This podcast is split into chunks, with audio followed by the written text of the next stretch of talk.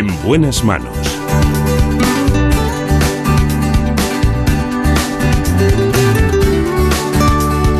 El programa de salud de Onda Cero. Dirige y presenta el doctor Bartolomé Beltrán.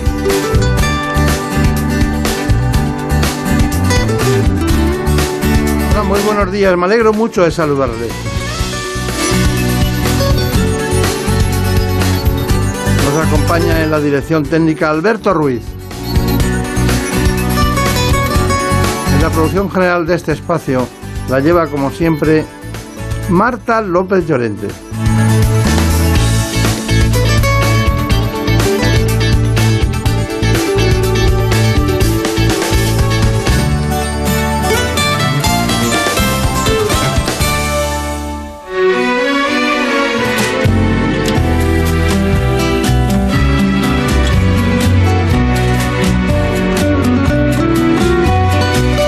Nos toca hablar de un caso extremo de la depresión. Estamos hablando del suicidio.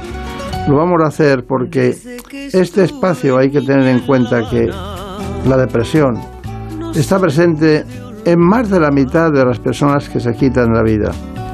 Hoy nos acompaña un especialista, el doctor Luis Gutiérrez Rojas, licenciado en Medicina y Cirugía por la Universidad de Navarra y doctor en Psiquiatría por la Universidad de Granada. Las olas de la caleta, que es plata quieta, rompían contra las rocas de aquel paseo que al bamboleo. Antes que cualquier otra cosa, les propongo a todos ustedes este informe. En buenas manos. El programa de salud de Onda Cero. Más de 800.000 personas acaban con su vida cada año en el mundo. Y según los datos del Instituto Nacional de Estadística, casi 4.000 fallecieron el año pasado por este motivo en España. El suicidio se convierte así en la primera causa de muerte no natural en nuestro país y la segunda entre jóvenes de 15 a 29 años. La tasa es el doble de alta en los hombres que en las mujeres y por autonomías Asturias es la que más suicidios registra, mientras que la Comunidad de Madrid es la que menos. El 90% de los intentos están relacionados con los trastornos mentales y aunque se trata de un fenómeno multicausal, la depresión es sin duda la enfermedad asociada más frecuente y también existe mayor riesgo en las personas con esquizofrenia o trastorno por consumo de alcohol. Es fundamental reconocer las señales de alarma y factores de riesgo en la población. El más importante, las tentativas de suicidio. Personas que lo intentan pero que no llegan a hacerlo. Por su parte, la Organización Mundial de la Salud considera que se ha convertido en un problema de salud pública. Sin embargo, en nuestro país durante años ha sido un tema tabú silenciado por el entorno de los afectados e incluso por los medios de comunicación. Ahora los especialistas aconsejan visibilizarlo para que se conozca su dimensión y se diseñen estrategias de prevención. Antes que cualquier otra cosa, y de que conozcan de nuevo a, Marina Montiel y a Brenda Hermida, me gustaría que nos contara quién es el doctor Gutiérrez Rojas. Pues el doctor Luis Gutiérrez Rojas es licenciado en Medicina y Cirugía por la Universidad de Navarra y doctor en Psiquiatría por la Universidad de Granada, la misma ciudad en la que actualmente trabaja como psiquiatra en el Hospital Clínico San Cecilio y ejerce además como profesor docente en el Departamento de Psiquiatría de la Universidad de Granada. Gracias por acompañarnos, doctor. Muchísimas gracias a vosotros por la invitación. Estoy aquí encantado. Está, está encantado. Nosotros también. Eh, cuéntenos, ¿cómo es la saga de los Rojas y la psiquiatría? ¿Cómo- Bueno, siempre digo que vengo de una familia de psiquiatras, ¿no? Una saga grande de psiquiatras. Mi abuelo era psiquiatra, mi padre es psiquiatra, luego tengo tíos psiquiatras, tengo primos psiquiatras. Y en fin, no sé si algún hijo mío seguirá la saga de la psiquiatría. Bueno, como no lo haga, habrá que perseguirle. Totalmente. Bueno, vamos a ver. eh, ¿Por qué se suicida la gente? Bueno, hay muchas causas, ¿no? Pero prácticamente el 90% de los casos de suicidio tienen detrás un trastorno mental. Fundamentalmente, ¿cuál es el trastorno mental más asociado? La depresión. Y la depresión yo creo que tenemos que, como, como bien señalabas al principio, quitarle ese tabú y decir que es una enfermedad, una enfermedad que existe, no es un estado de ánimo, no es una- un, sentimiento normal, y lo que tenemos que hacer es diagnosticarla bien y prevenirla. Luego hay otras enfermedades mentales como el trastorno bipolar, los trastornos de personalidad o la esquizofrenia que también están asociados a suicidio consumado. ¿Y cuáles serían en este momento las cifras actuales del suicidio en España? Bueno, siempre hemos dicho que aproximadamente hay unos 10 suicidios al día en España, o sea que unas 3.600 personas, pero por desgracia, tanto el año pasado como el anterior están creciendo esas cifras, ¿no? Con lo cual ya están superando los 4.000 suicidios al año y es una cifra, pues como decíais al principio, que supera la de accidentes de tráfico. Es la primera causa de muerte en personas jóvenes. Y bueno, pues eh, creo que es importantísimo poner el foco de atención sobre este tema para ayudar a aquellas personas que en un momento dado puedan pasar por esta situación. Siempre hemos tenido bueno, yo he visto la evolución en los medios de comunicación, hemos tenido eh, mucho respeto por hablar de eso para no generar un efecto dominó. Ahora, ¿por qué podemos hacerlo? Bueno, el efecto dominó venía de, una idea que es el efecto Werther, ¿no? Una novela famosa de las eh, inquietudes del joven Werther de Goethe, que fue una novela que se publicó en el siglo XIX sobre una persona que se suicida y hizo un efecto llamada, ¿no? Entonces, se intenta no hablar mucho de este tema para que no haya ese efecto dominó, pero al final se ha convertido en un tema del que no se ha hablado y ha sido peor en el medio que la enfermedad. Creo que es importante poner el foco para que aquellas personas que pasan en un momento dado por la idea de querer quitarse la vida o tienen gestos suicidas, pues pidan ayuda y las familias enseguida puedan acudir a un profesional para identificar bien la enfermedad. Eh, hay un efecto contrario que es el efecto papageno de la famosa aria de, Mozart, donde un, elfo le, va diciendo a otro motivos para vivir. Creo que tenemos que dar motivos para vivir, motivos para la esperanza. Este programa espero que sirva fundamentalmente para generar esa, prevención frente al suicidio. No, la esperanza nos no las tiene que dar usted, todas ellas. Pero una, una cuestión. Mm, en relación con la demografía, con la forma de vivir, o sea, hay clases sociales, es inevitable, hay, eh, clase baja, media baja, media media, media alta. Bueno, en relación con eso, y luego, ¿dónde viven las personas? Al lado del mar, en la montaña, en, una, en, una, en un pueblo de estos apartado de todo, en los que no, no, no, me gusta a mí hablar de la España vaciada, ¿no? porque en cuanto llegas allí estás mejor que en cualquier sitio. ¿no? Cuénteme eso. Bueno, pues de, factores, ¿no? Normalmente se suicidan más los hombres, aunque lo, intentan mucho más las mujeres. Con respecto a la clase, evidentemente todo lo que tiene que ver con el paro, la situación de pertenecer a una clase desfavorecida o, o tener poco apoyo social, que quizá influye bastante más, pues incrementa esas tasas de suicidio. Y luego siempre ha habido un efecto más asociado al mundo rural. ¿no? En, Andalucía, por ejemplo, tenemos algún triángulo que está estudiado por la zona de Jaén, de algunos pueblos, donde precisamente el suicidio consumado por ahorcadura es muy frecuente. ¿no? Con lo cual sabemos que hay, que hay esas diferencias en, en esos factores eh, sociodemográficos y lo importante es ver cómo poder afrontarlo, ¿no? Eh, eh, como señalábamos, en, esa, en, esa, España vaciada, pues también puede haber muchos más factores asociados con el apoyo familiar y el apoyo social porque uno se sienta más acompañado. Pero lo importante, como digo, es identificar muy bien los casos asociados a depresión. Ha ido a citar usted una, un área, Jaén, ¿no? que me llama mucho la atención porque realmente es un lugar donde hay olivos, donde, donde hay una cultura del queso, hay una cultura de todo lo que da a la tierra, que es para vivirlo, ¿no? Lo que pasa es que hace frío, hace mucho frío, hay mucha soledad en, en muchos ambientes, ¿no? Todo eso debe influir, ¿no? Y también esos factores de riesgo de, personalidad que están más asociados a lo impulsivo, a lo irritable, quizá a la dificultad de expresar emociones, que en los ambientes a lo mejor rurales o asociados a lo mejor a, menor nivel cultural, pues puede haber esta cosa de, me, mato, me, me, quito la vida. Con lo que me ha pasado, me cuelgo de un olivo, que es como algo muy típico, ¿no? O sea, que al final también hay personas que hacen ese paso al acto, es decir, que no son capaces de frenarse, que no son capaces de, ante una circunstancia vital estresante, eh, pues recapacitar un poco, pedir ayuda. Entonces pasan directamente a decir, pues me quito la vida porque la vida después de esto que me ha sucedido no tiene sentido. Lo simplifica, yo creo usted muchísimo, le da como una normalidad a su trabajo hablando del suicidio, cuando es un drama.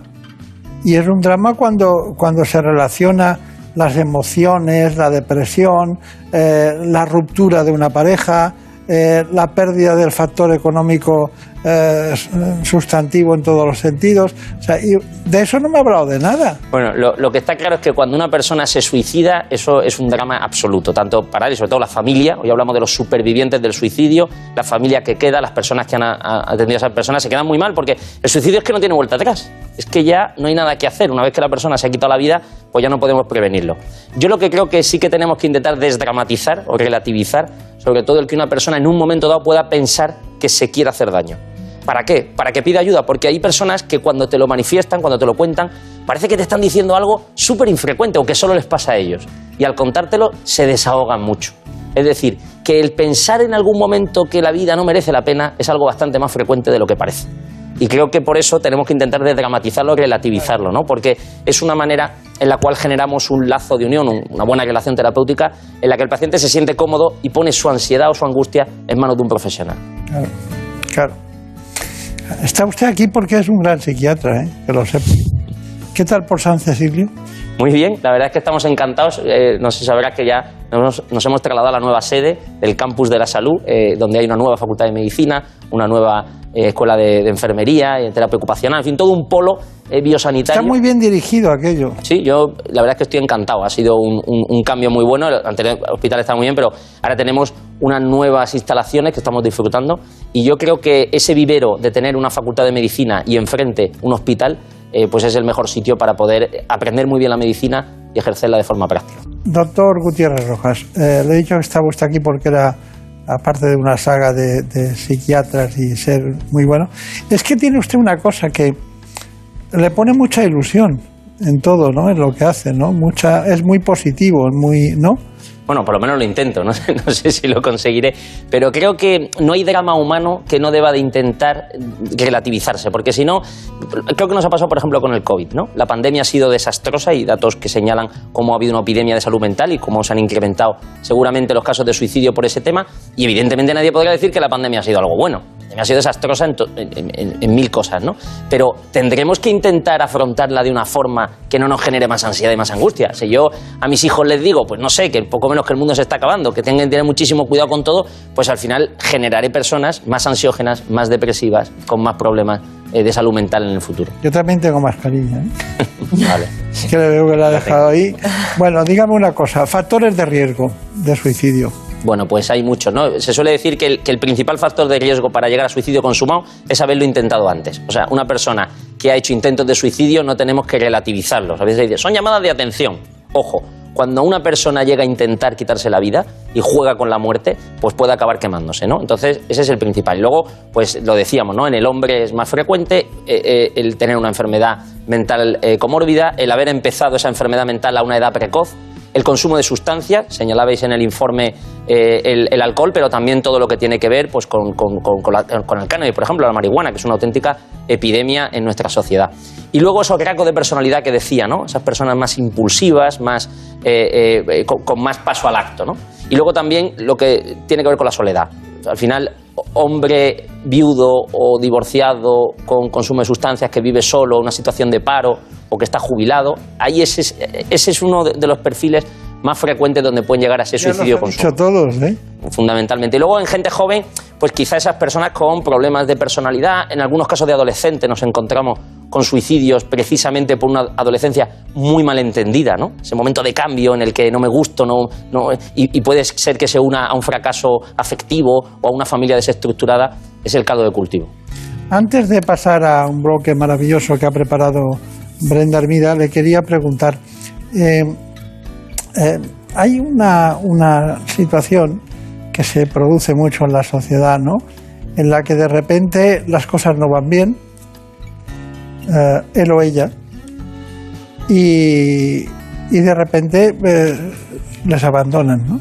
Les dejan solos y se van con otra persona y, y generar una conducta autopunitiva terrible, ¿no? Y sobre todo si están solos y luego encima se añade el factor económico. ¿Cómo se sale de ese bucle? Es difícil, ¿no? Porque uno entra en esa, en ese bucle autocompasivo, ¿no? Por, un lado se siente uno culpable porque me han abandonado, parece que la culpa es mía. Por otro lado uno piensa nunca más voy a encontrar a nadie y además me quedo, me puedo quedar en una situación, caso de las mujeres muchas veces con hijos a cargo, que entonces les dificulta mucho más poder empezar una nueva vida. Y en ese, en ese entorno es donde tenemos que incidir. ¿De qué forma? Bueno, primero identificar si hay una depresión, porque como antes decías que la depresión es una enfermedad. No es un estado de ánimo, no es una forma de ser. Entonces, la depresión tiene un tratamiento. Por cierto, aunque nos critican a veces mucho los psiquiatras que nuestros tratamientos son poco efectivos, en muchos metaanálisis se demuestra cómo nuestros tratamientos son mucho más efectivos que tratamientos para la hipertensión, para la hipercolesterolemia o para, o para otras enfermedades. Entonces, tenemos tratamientos de defender la psiquiatría. Hombre, por también. supuesto. Eh, además, al 100%, porque es que eh, considero, bueno, es que lo veo todos los días, personas que estaban con un cuadro depresivo franco que se han curado. ¿no? Todo el día tenemos testimonios de gente, ahora está saliendo mucha gente famosa y relevante que han pasado por cuadros depresivos y los han superado. Creo que ese es un testimonio buenísimo, porque hace que las personas se identifiquen con, con ello. Claro. Bueno, vamos con los testimonios, Brenda Hermida. Pues sí, hoy hemos querido traerles el testimonio de Román Reyes. Desafortunadamente, su madre se quitó la vida tras largos años de lucha y sufrimiento por su estado de salud mental, algo que él considera que podría haberse evitado si se hubiesen empleado más recursos. Ahora nos lo cuenta como parte de su particular lucha por ayudar a personas en la misma situación que su madre. Bueno, mi madre tuvo depresión unos 20 años, tuvo sus picos, subidas y bajadas, eh, varios ingresos y, bueno, pues de última se suicidó el, el 4 de noviembre del, del, 19. Los dos últimos ingresos que tuvo mi madre eh, se, les, se le mandó a casa un poco más allá del mes. En el segundo incluso la misma psiquiatra me reconocía que le estaban echando la bronca. Me lo dijo tal cual en petit comité, hablando por teléfono. Y yo le decía, pero ¿tú crees que mi madre está para el alta? Porque yo no la veo bien. Y ella me decía eso, que es que la estaban presionando porque el ingreso estaba pasando del mes. A mí me parece surrealista que con el tema de la salud mental se manda a la gente para casa, que siempre lo comparo con el cáncer. Es como si tú tienes un tumor y te dicen, oye, la quimio hasta aquí porque ya me echan la bronca. Si tú necesitas más tiempo de quimio, se te da. Pues en el caso de salud mental, por eso siempre digo que mi madre yo siento que la mataron, claro que sí. Si se hubiese puesto medios, si hubiese tenido el ingreso a la altura, si hubiese habido formación, incluso en el 112, que yo llamé y tuve que llamar dos veces contando el historial de mi madre para que me tomaran en serio y al final la llevaran a un hospital. Pues bueno, es que hacen falta tantas cosas. El problema no solo cuando pasa, sino todo lo que hay también detrás, de la lucha constante que hay, la de veces que me he ido a rodar acojonado, hablando claro, de no saber que me voy a encontrar en casa y alguna vez de esas me encontró un intento. Y así estamos como estamos, que se dicen solo palabras bonitas cuando muere un famoso, como es el caso de Verónica, pero aquí seguimos esperando medidas y, y no se ha hecho nada. Desde entonces hice una, petición de firmas porque al final lo que yo vengo a reivindicar son medios porque esto es la primera causa de muerte no natural en España, multiplica por tres casi los accidentes de tráfico y más de por 60 los feminicidios. Sin embargo, de los otros temas hay medios y para esto se nos dejan totalmente abandonados. Yo mismo lo he vivido en mis propias carnes, de tener un ataque de ansiedad, ir al hospital y que la única solución que tengan para mí sea una pastilla. Cuando mi problema era que mi madre se había suicidado y yo necesitaba desde luego una atención psicológica y con un ataque de ansiedad tal como estaba. Bueno, ¿qué le parece? Bueno, me da muchísima pena, ¿no? Sobre todo me da mucha pena porque al haber fallecido, pues ya no hay vuelta atrás. Y como aquí salía, pues es una víctima, ¿no? Y que queda de, como superviviente de, del suicidio, solemos decir poniendo encima de la mesa, y me parece muy valiente por su parte, que haga una campaña. Necesitamos más medios. ¿En qué? En inversión en salud mental. Eh, ¿Qué cosas? Pues, por ejemplo, que la tasa del de, de número de psiquiatras y de psicólogos por cada 100.000 habitantes en España pues, se aproxima a la, media europea. Él señalaba el tema de la, de, la medicación, lo, lo, farmacológico, como señalaba antes, sobre todo en las depresiones más severas, cuando el paciente tiene sintomatología grave, pues mejora los síntomas, pero necesitamos un tiempo hasta que va haciendo efecto. Y es importantísimo acompañarla de una correcta psicoterapia. Y esa psicoterapia necesita una serie de citas regulares con un profesional que se haya formado, porque también a veces parece que psicoterapia es todo. Psicoterapia no es dar consejos, psicoterapia es alguien que está formado y que hace un abordaje de ese tipo. Y claro, para eso hace falta citas regulares. Y como él bien señalaba, pues a veces la seguridad social, por desgracia, está muy colapsada se ha puesto mucho este debate encima de la mesa. Personas que se lo pueden permitir, se lo pueden permitir, y personas que acuden a la pública, por desgracia, las citas son muy largas. Bueno, eh, decía un eslogan gallego que la arruga es bella. La, la, la, vida, la belleza de vivir es, es realmente bella. Bueno, muchas gracias porque hice lo de la, belleza de vivir. He sacado un libro titulado así, que creo que va por la línea de darnos cuenta de que en esta vida toda esa cara B dolor, el sufrimiento, la enfermedad, como lo tratáis aquí, eh, la muerte, pues también forman parte de la vida. Y evidentemente uno lo que tiene que hacer es luchar contra ello, pero no odiarlo. Creo que muchas veces en los medios de comunicación, en, los, en las redes sociales, en, en, pues uno siempre sale, pues todo el mundo guapísimo, todo el mundo es feliz, todo el mundo se está pasando bomba y la gente está en un hotel de cinco estrellas. Pero ¿qué hago con mi dolor? ¿Qué hago con mi angustia, con mis miedos? ¿Qué hago con las cosas de mí que no me gustan? Y creo que es importante también eso ponerlo encima de la mesa. Las personas que han encontrado la belleza de vivir no es porque la vida es wonderful, sino porque han aceptado la cara B como parte de la vida. Cuando dice Wonderful en Granada, ¿le entienden? No, allí, digo, allí tendré que utilizar otra fórmula. Cuando Ah, todo también- es maravilloso. y eso. También saben inglés perfectamente. Bueno, eh, iba a decir Wonderful. Por favor, vamos con más testimonios. Pues eh, nosotros continuamos con otro testimonio, en este caso el de un padre que tuvo que afrontar el suicidio de su hija. Nos cuenta cómo fueron esos momentos y nos habla también de otro gran riesgo, las malas decisiones que pueden llegar a tomar los supervivientes cuando pierden a un ser querido de una manera tan trágica. Hace siete años nuestra única hija, Ariadna, se suicidó. Nos pilló absolutamente perdidos en el tema. Ella lo que llegó es diciendo que tenía un bajón. No nos comunicó en ningún momento ni que tuviera esa intención, ni que el problema fuera más grave que un bajón en los estudios. Nosotros buscamos un psicólogo en ese primer momento, pero no sabíamos que los psicólogos no reciben en su carrera formación sobre el suicidio. Y bueno, pero nosotros pensábamos ya estamos haciendo algo para que ella esté bien. Más adelante notamos que ya dormía muy mal, acudimos al médico de cabecera y directamente le recetó ansiolíticos y antidepresivos, sin avisarnos que, que estuviéramos más pendientes. Y de repente un día que salimos a tomar café y ella teóricamente había quedado con unas amigas para andar, pues cuando llegamos nos encontramos que, que había tomado esa decisión equivocada. A partir de ahí, lo único que ya podíamos hacer por ella era dedicarnos a darle voz al suicidio y a tratar de evitar que esto pasara.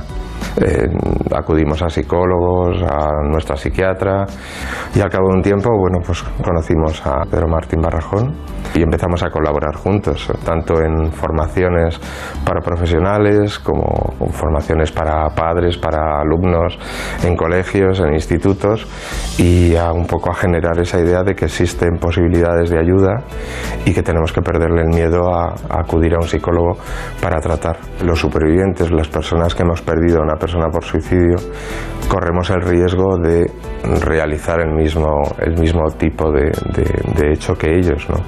Y eso es parte de lo que nosotros tratamos, tratar de evitar que dentro de ese duelo la desesperación llegue, lleve a tomar una decisión tan equivocada, que haya ayuda. Bueno, ¿qué me dice? Lo que más interesante me parece es una persona que coge todo su dolor, que coge todo lo malo que le ha sucedido y lo transforma en cómo poder ayudar a los demás. Estas campañas de prevención y de información en colegios, institutos son fundamentales porque más personas de las que parece se les pasa por la cabeza y es importante que sepan a, qué acu- a quién acudir. Claro. Bueno, pues nos queda tratar el tema de la prevención y la detección. Vamos, Brenda. Pues como han visto, el tema del que les hablamos hoy no es nada fácil de tratar. Sin embargo, esto es lo que intentan a diario desde el Centro de Psicólogos Princesa 81, una densa infraestructura que opera a nivel nacional y que ayuda a cientos de personas en riesgo de suicidio.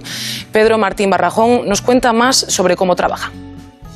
Entendemos que, el suicidio no es culpa de nadie, pero es responsabilidad de todos. Entonces nosotros creemos eh, que la sociedad civil tiene un poder de un valor incalculable y que resulta mucho más eficaz invertir en aleccionar, en instruir y divulgar información a la población general para que sea capaz de, de identificar las señales de riesgo en sus familiares y allegados. ¿no? Entonces tenemos una red nacional con 270 profesionales distribuidos por todo el territorio nacional eh, y atendemos de distintas maneras, bien a través de mensajes, de llamadas. Pues por ejemplo, nos entra un WhatsApp o un correo electrónico y entonces en ese momento nosotros atendemos a la mayor brevedad posible, evaluamos el nivel de riesgo, por, por ejemplo, han entrado llamadas de personas que lo iban a hacer esa misma noche.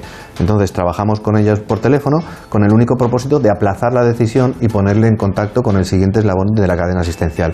Ha habido situaciones en las que ha sido precisa la asistencia eh, de, la, de la ambulancia, gestionar una ambulancia para que vaya al, propio domicilio, pero si no, por ejemplo, pues mandamos a un psicólogo de las distintas comunidades autónomas para que le dé una cita a la mayor brevedad posible y conseguir cortocircuitar el intento. Y también colaboramos con profesionales de distintos ámbitos, tanto en el ámbito educativo, eh, formamos eh, a, a profesionales del 112, al personal de las ambulancias, estamos colaborando, desarrollando distintas guías para distintos colectivos profesionales para que sean capaces de intervenir en ese momento crítico y también, por supuesto, con la ayuda de supervivientes, coordinamos grupos de ayuda mutua para personas que han perdido a un familiar por suicidio. Ya sabemos que la belleza de vivir es muy importante por su último libro, pero cuéntenos cuáles son sus conclusiones. Bueno, yo creo que no existe la salud sin la salud mental. Y toda esta pandemia ha puesto la enfermedad mental encima de la mesa y creo que es el momento de tomarnos en serio estas enfermedades e invertir. Invertir en más profesionales, en más recursos, igual que se han hecho campañas en otras especialidades. Y es el momento de darnos cuenta de que estas enfermedades son muy graves, dejan muchas víctimas y tienen solución. Tenemos tratamientos eficaces y lo que tenemos que hacer es, como el ejemplo que habéis puesto que es muy bueno, como a través de las nuevas tecnologías pueden servir para prevenir el suicidio. Hay una, una cuestión y es que mm, ustedes los psiquiatras en general se conocen todos y están bastante unidos, no hay, no hay criterios heterodoxos, ¿no?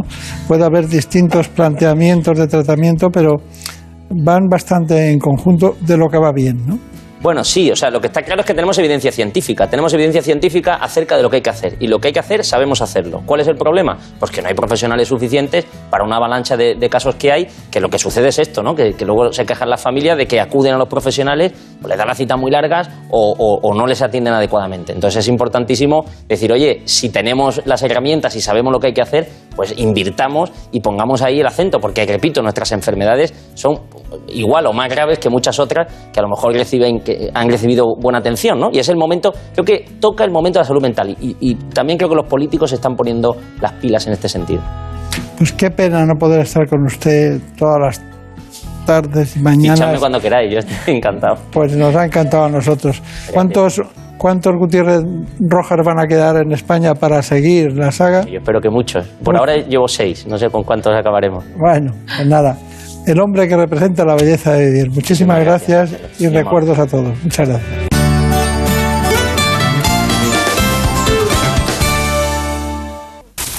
Es lógico. Murprotec, empresa líder en la eliminación definitiva de las humedades, patrocina la salud en nuestros hogares. ¿Conoces la relación entre cuidar de tu hogar y cuidar de ti? En Murprotec sabemos que cuando eliminamos las humedades de forma definitiva de tu hogar estamos cuidando de ti y de tu familia. Una vivienda libre de humedades es sana y segura. Llámanos al 930 1130 o accede en murprotec.es. Cuidando de tu hogar, cuidamos de ti.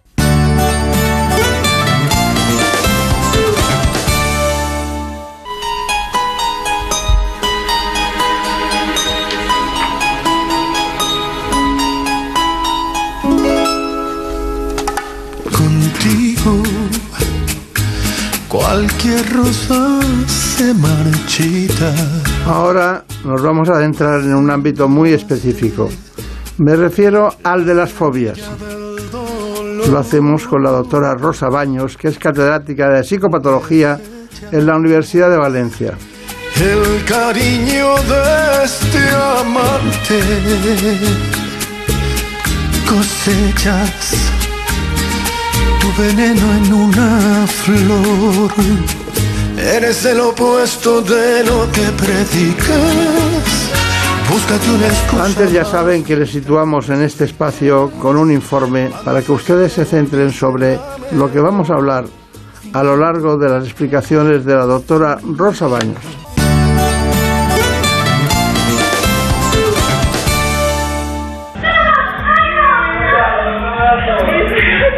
Este intenso temor irracional y paralizante por algo que en realidad supone poco o ningún peligro se conoce como fobia, un trastorno de ansiedad. Quienes sufren este problema intentan evitar lo que les provoca miedo, pero en ocasiones, cuando no es posible, pueden llegar a experimentar crisis de pánico que llegan a ser muy intensas. Incluso pueden padecer ansiedad anticipatoria antes de enfrentarse o tan solo al imaginar dicho estímulo. Este miedo puede resultar muy incapacitante para algunas personas que ven limitada su libertad para tomar decisiones afectando a su calidad de vida. Podemos clasificar las fobias en tres tipos. Agorafobia, es el temor a encontrarse en lugares cerrados de los que no se puede escapar o pedir ayuda, como por ejemplo un ascensor. La fobia social, en la que la persona tiene miedo a sentirse analizada por los demás. Y por último, la fobia específica, caracterizada por ese miedo o ansiedad a objetos y determinadas situaciones, los llamados estímulos fóbicos, como por ejemplo pájaros o insectos.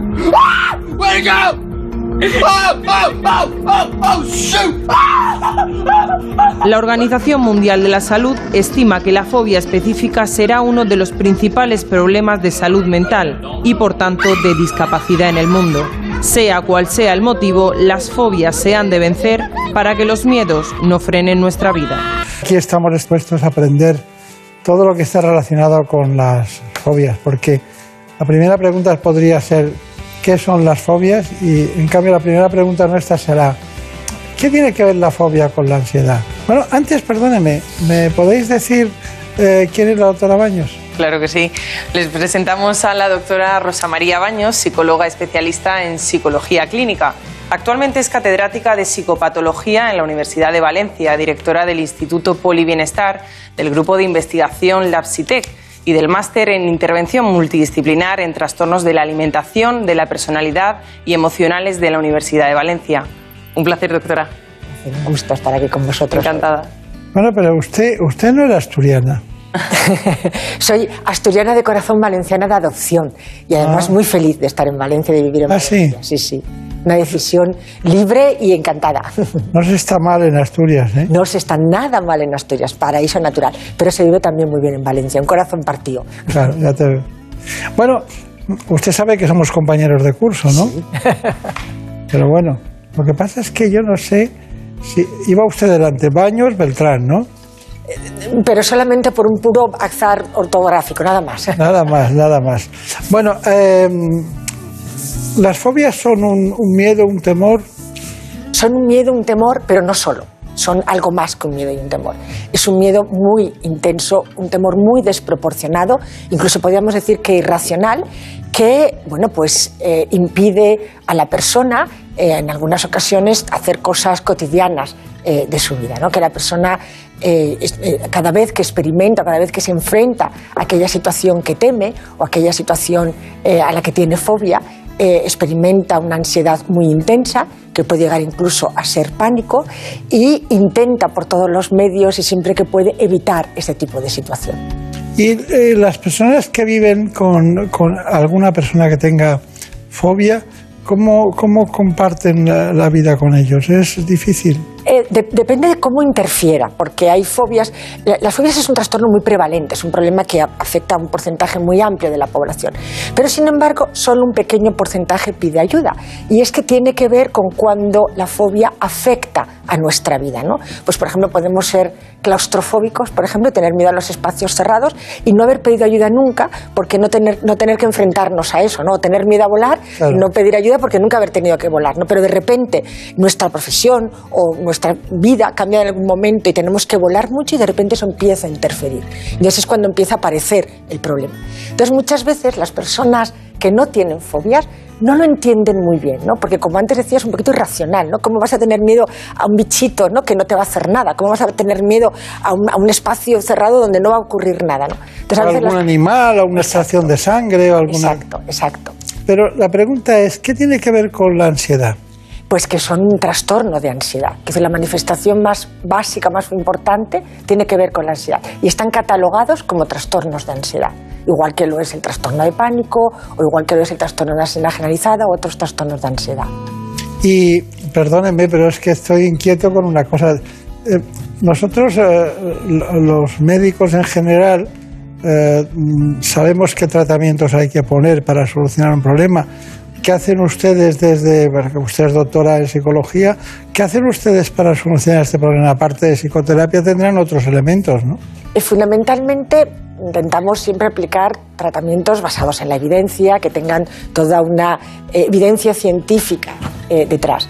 Y en estos momentos los tratamientos en las intervenciones que tienen más acumulación de evidencia con respecto a su éxito es lo que se llama la técnica de la exposición. Es decir, es ayudar a la persona que tiene fobia a poco a poco ir exponiéndose de manera graduada a aquello que teme para, por un lado, conseguir habituar su ansiedad y, para otro lado, empezar a desconfirmar, ¿no? a darse cuenta de que eso a lo que tanto tiene miedo no va a ocurrir. ¿no? Pero para eso se necesita ir exponiendo de manera graduada a la persona aquello que teme. A mí me da la impresión de que, de que, bueno, más allá de que eso provoque angustia o la ansiedad da lugar a ese problema, que las personas que acompañan a gente con fobia lo deben pasar muy mal porque acaban adaptando su vida al, al otro, ¿no? Sí, a veces ocurre, a veces ocurre. Quiere decir que realmente cuando interfiere tanto y cuando eh, la persona siente tanto miedo, la persona que está al lado termina también de alguna manera metiéndose dentro ¿no? de, de esa situación y termina acomodándose a las situaciones a las que tiene miedo, incluso a veces hasta justificándola. ¿no? Lo que decía, no podemos encontrarnos las dos situaciones, o que no lo entienda o que realmente piense que bueno, no no hay nada que hacer y entonces tengo que vivir con esto, que es otra cosa que hay veces que las personas creen que tienen que vivir con ello y no tienen que vivir con ello. Las fobias se pueden superar afortunadamente. ¿Y es posible que sea genético? Eh, tiene un componente genético importante y sobre todo tiene un componente filogenético.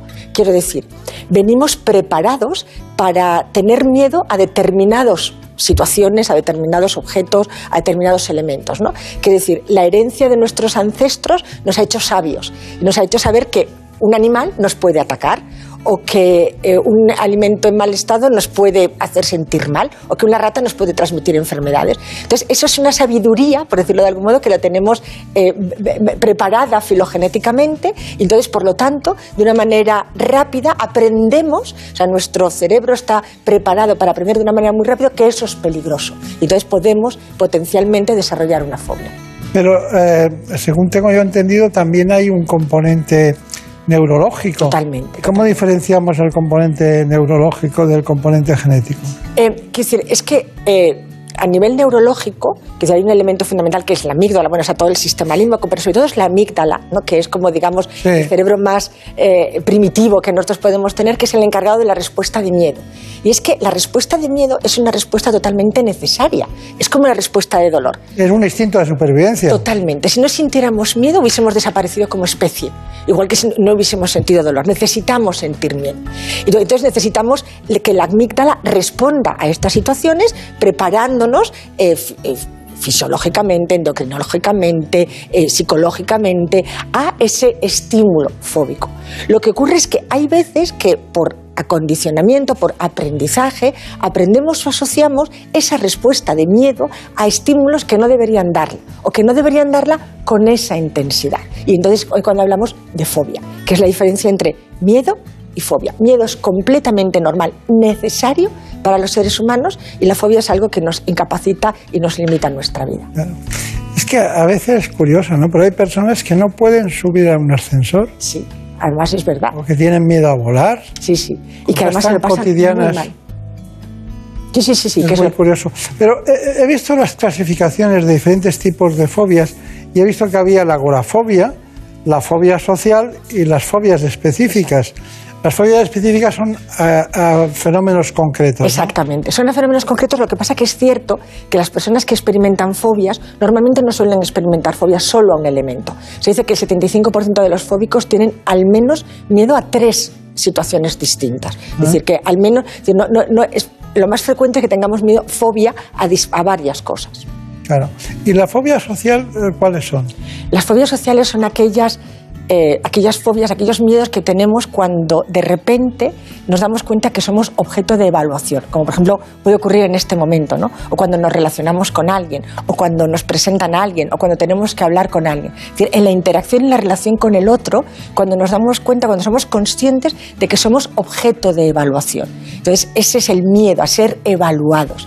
Y eso también puede ser Pero, pero en la vida estamos constantemente evaluados, y más en la primera relación. Constantemente evaluado. Lo que pasa es que podemos sentir sencillamente miedo, que no pasa nada y está muy bien. Es decir, tener cierta ansiedad cuando no va a conocer a los padres de su novio o cuando va a eh, ser evaluado en un examen oral es bueno. Además, te ayuda a estar más eh, preparado, más dispuesto y más ágil en las respuestas. El problema es cuando de repente ese miedo es muy intenso y excesivamente desproporcionado. Y pienso que si no logro una evaluación positiva voy a ser un fracasado. ¿Y la agorafobia no tiene soluciones? Sí que tiene soluciones también. La agorafobia hace referencia a un conjunto de fobias, no es solamente una fobia, son muchas fobias. Muchas fobias que todas tienen en común una cosa, y es estar en una situación de la que es difícil escapar. Por ejemplo, en un tren, por ejemplo, en una cola, por ejemplo, cruzando un puente o, por ejemplo, dentro de un túnel. O sea, situaciones en las que yo, si me pasa algo, no puedo pedir ayuda. Y por eso decimos que normalmente alude a un conjunto de situaciones. Y también tiene, pues, obviamente también tiene solución y puede ser superada. Claro. Pero usted está en su consulta. ¿Cuál es la fobia más presente en la consulta? De cada 100 casos de fobia, ¿cuál es el más frecuente? Por las que más suelen pedir ayuda es por la agorafobia o por la fobia específica, o por la fobia social, perdón. Porque como antes decía, las fobias específicas, a no ser que sean muy intensas, las personas terminan amoldando su vida a esa fobia. Diciendo, bueno, pues si no, no puedo volar, pues voy en tren. O si no puedo coger el coche, pues voy caminando. O si tengo miedo a los perros, pues intento evitarlos. Y entonces intenta, piensa que a lo mejor no puede, no va a poder conseguir o superarla nunca y entonces termina adaptando su vida. Entonces solamente pide ayuda cuando le interfiere de una manera muy importante. Antes de nuestro informe, eh, ¿Cómo se adquiere la libertad para tomar decisiones siendo fóbico? Es difícil porque yo siempre se lo digo a los pacientes, ¿no? Es decir, los, miedos te limitan en la libertad de decidir. Entonces, lo, importante, una de las cosas eh, que yo creo que es muy positiva de la terapia es que de repente te da la libertad. Es decir, yo si salgo si quiero, no, no salgo porque no puedo. Entonces, esa libertad que da la ausencia de la fobia, el poder superar la fobia y el poder tener un miedo razonable, obviamente, y además protector en muchos casos, es muy aconsejable. La gran experta en psicopatología, en este caso hoy fobias, que viene de Valencia, se lo agradecemos profundamente, la doctora Rosa Baños. María Montiel, vamos con esas realidades que podrían llamarse virtuales. Venga, vamos allá porque la realidad virtual ofrece grandes ventajas y beneficios ya que regula el tiempo de exposición a la fobia y a la intensidad de ella, al mismo tiempo que el paciente enfrenta la situación con técnicas para controlar la ansiedad y sentimientos negativos que provoca. La psicóloga Rocío García nos lo cuenta. La realidad virtual eh, ha demostrado que tiene eh, las mismas cualidades que la exposición en vivo. Los resultados son los mismos. ¿no? Permite que la persona esté viviendo la misma experiencia como si la estuviera viviendo en la realidad. Entonces, en las fobias, el mecanismo eh, es la exposición. La terapia consiste en exponer al paciente a esa situación, a esa experiencia que el paciente teme. ¿no? Y poco a poco ir graduando esa exposición a ese estímulo que es el estímulo temido. Entonces, poco a poco se va controlando toda la estimulación la intensidad, eh, se va graduando la respuesta y se va midiendo a través de biofeedback cuál es la respuesta emocional, la intensidad de esa respuesta del paciente. Es necesario tener dos sesiones eh, iniciales de evaluación en las que se pueda conocer al paciente, en las que se pueda conocer cuáles son esos mecanismos fóbicos, cuál es el mecanismo de evitación que lleva a cabo el paciente y en, los las últimas seis sesiones es cuando realmente se va a ir realizando esta exposición gradual, ¿no? poco a poco se va a ir incrementando la intensidad del estímulo para que el paciente vaya sintiendo cada vez mayor sensación de control. Está indicado en cualquier tipo de fobia porque el mecanismo es el mismo, desde la maxafobia, el miedo a conducir, la acrofobia, el miedo a las alturas, la glosofobia, el miedo a hablar en público, el miedo a, los animales, a los insectos. Eh, la utilidad es amplia y los resultados han demostrado ser excelentes. Es importante combinarlo con técnicas de relajación y de mindfulness. Al final lo que se pretende es conseguir la sensación de control por parte del paciente, que el paciente pueda percibir que tiene cada vez una mayor capacidad de controlar su respuesta de ansiedad. Entonces, a través de las técnicas de relajación, respiración, la persona va a ir aumentando su sensación de control y va a ir pudiendo exponerse gradualmente cada vez más a esa intensidad que a la vez vamos a ir subiendo a través de, este aparato, de este hortilugio. ¿no? Tenía pánico a volar y la verdad que me impedía tener una vida completa. Entonces la realidad virtual junto a un buen experto me está permitiendo volver a tener una vida completa. Por eso los resultados muchas veces eh, son incluso mejores que la exposición en vivo, ¿no? porque cada sesión es mucho más efectiva. El paciente lo recibe sin tantas resistencias y se atreve mucho más los pacientes que se atrevan en este caso solucionan el problema. Tal cual. bueno, hay una cosa, por ejemplo, mm, la sintomatología clínica. A mí que me daba la impresión de que la gente tenía palpitaciones, sudoración, gente que le sudan las manos, que eran mm, que, podían ser fóbicos. Puede ser que si normalmente son todo ese tipo de sintomatología está indicando una ansiedad intensa, ¿no? Entonces, supuestamente esta ansiedad está provocada en ese momento por algo que está ocurriendo en la situación, ¿no? Lo que pasa es que nosotros diferenciamos también esa ansiedad, una ansiedad generalizada, que puede ser un nivel de ansiedad muy elevado a lo largo del día y que puede dar también lugar a todo ese tipo de sintomatología. Cuando estamos hablando de esa sintomatología en las fobias, normalmente es una sintomatología que se presenta de manera muy intensa o bien cuando anticipo que voy a enfrentarme a la situación que temo o bien cuando estoy enfrentándome en la situación que temo, que normalmente ya todo ese tipo de sintomatología normalmente se dispara y es muy, muy, muy intensa y muy desagradable. Claro, claro. Bueno, y dígame, este, este proceso, el proceso de ser fóbico, ¿qué empieza en, la adolescencia, en la mediana edad, más de mayor o va descendiendo con el tiempo? va descendiendo. Realmente hay toda una evolución ¿no? a lo largo de todo nuestro eh, desarrollo evolutivo. ¿no? Primero, cuando somos bebés o cuando somos niños, eh, van apareciendo evolutivamente una serie de miedos, que en la gran mayoría de los casos son miedos transitorios a los cuales tampoco hay que dar excesiva importancia, ¿no? Miedo a las alturas, miedo al, extraño, eh, miedo a separarse de sus padres, ¿no? Esos son miedos que van apareciendo en determinadas etapas evolutivas que muchas veces los padres se asustan y que incluso podemos, si le damos excesiva importancia, podemos agrandarlo y entonces enseñar al niño que eh, eso es algo, una respuesta eh, adaptativa, ¿no? Cuando es justamente al revés. En la adolescencia, cuando ya empezamos con las relaciones con los demás, a ser objeto de evaluación, a querer, o estamos empezando a establecer eh, relaciones, eh, bueno, pues digamos más eh, con un comp- componente más sexual, de atracción, etcétera, es cuando empieza a aparecer con una mayor intensidad todo lo que son las fobias sociales y la ansiedad social. Y luego sí que es verdad que en la, ter- en la- en la edad, en la senectud, en la, en la tercera edad, las fobias suelen descender bastante.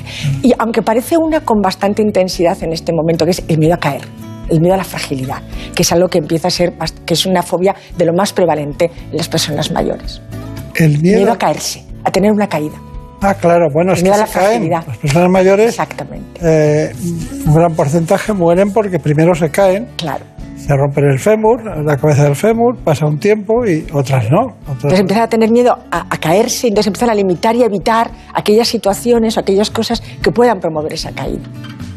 ¿Y, y hace falta tener mucha paz para vencer una fobia o hay que ser como usted? No, para nada. No hace falta, hace falta ser valiente para tomar la decisión de pedir ayuda.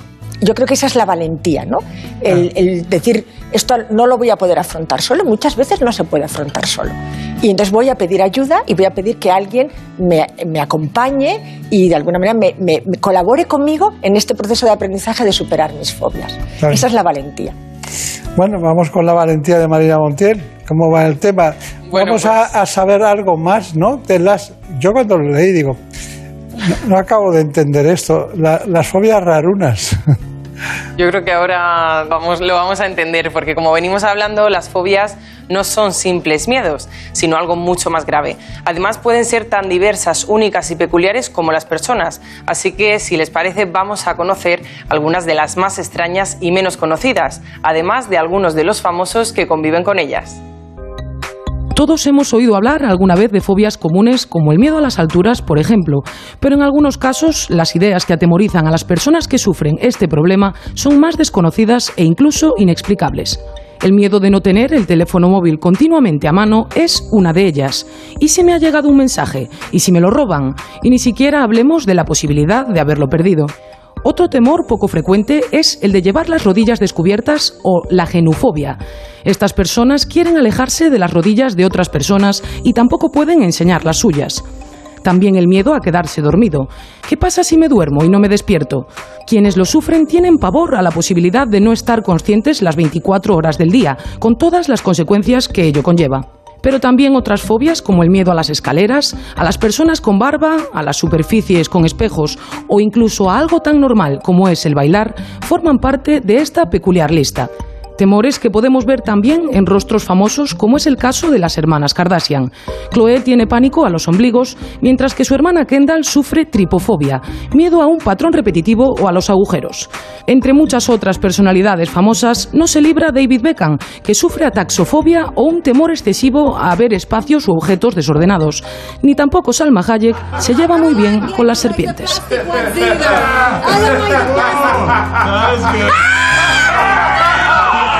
Bueno, ha sido un extraordinario trabajo de Brenda Hermida y bueno, está muy bien, está muy bien traído, ¿no?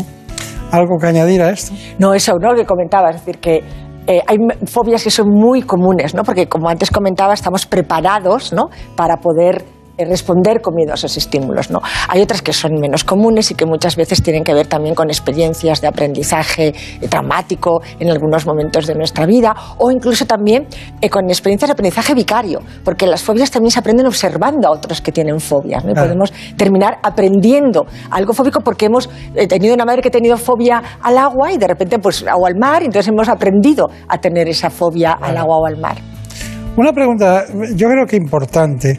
Eh, la fobia se basa en una evaluación clínica, ¿no? Eh, para el diagnóstico, ¿ustedes qué hacen?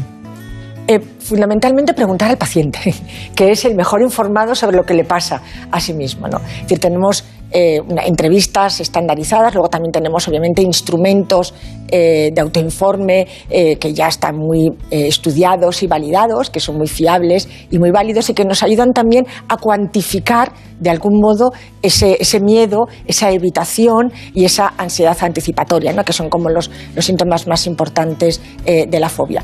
Y luego también podemos tomar, aunque no es tan habitual en la clínica, pero también podemos tomar otro tipo de medidas, como medidas fisiológicas, sobre todo para que el paciente pueda tener retroalimentación o feedback a veces cuando está haciendo, sobre todo, por ejemplo, antes lo veíamos en el caso de la realidad virtual, ¿no? de cómo también medidas fisiológicas, de cómo su respiración, de sus latidos cardíacos o de su conductancia de la piel va disminuyendo y mejorando a lo largo del tratamiento. Brenda Armida, ¿qué tenemos en este tema de salud mental? Pues el Gobierno también está poniendo el foco en la salud mental de los trabajadores. Ha aprobado una nueva estrategia para que las empresas tengan unos programas específicos. Risoterapia, asistencia de psicólogos, algunas ya lo están poniendo en marcha. Esteración Parón en su jornada para descargar tensiones. Su empresa apuesta por un programa de salud mental con múltiples talleres. Aparte del taller de risoterapia, pues bueno, os podéis imaginar que, que salimos pues con un muy buen ambiente y súper positivos. Espacios al aire libre, clases de yoga y también un servicio gratuito de atención psicológica 24 horas al día que va más allá de lo estrictamente laboral. Pues para un proceso de duelo, para un momento personal difícil, para una situación que no saben afrontar. Queremos estar ahí y acompañarles. Los directivos también reciben sesiones formativas para manejar a sus equipos. Poniendo un énfasis más grande en la emoción, poniéndonos en la piel de los trabajadores. Yo creo que al final un trabajador que está contento, que está sano desde el punto de vista mental y físico, rinde más, Marta trabaja en una empresa farmacéutica. Mira, esta es la zona de relax. Aquí también tienen talleres enfocados a la salud mental. Recientemente he participado en, en uno eh, bueno, en el que te enseñan a respirar, ¿no? El último, uno sobre cómo dormir. Para que cuando llegue el momento del sueño, pues al final tenga un sueño de calidad. Favorito para ella el programa para dar las gracias. Pues a través de este programa, pues digamos que nos lanzamos puntos. Cada vez son más las empresas que dan un paso adelante. Una lacra con la que la estrategia de salud mental pretende acabar. Bueno, acabar, no, estamos empezando a luchar contra ella, pero bueno, empezando mucho tiempo, pero para algunos, otros no.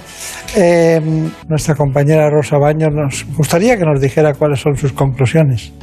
Pues me gustaría acabar con lo que comentabas antes, ¿no? Lo de no hay salud sin salud mental y lo importante que es la salud mental en nuestra vida y cómo tenemos que cuidarla y promoverla. Y cómo cuando necesitemos ayuda para problemas como son las fobias, no tenemos por qué vivir limitadas por ellas. Podemos superarlas, podemos pedir ayuda y hay ayuda basada en la evidencia y tratamientos muy, eh, con mucha eficacia que nos pueden ayudar. Está muy bien. Pues muchas gracias. Feliz vuelta a Valencia. No se vaya a Asturias ahora, váyase a Valencia. Y y la ayuda lo importante yo creo es saber cuándo hay que pedirla, ¿eh? en todo. Muchas gracias. Gracias a vosotros.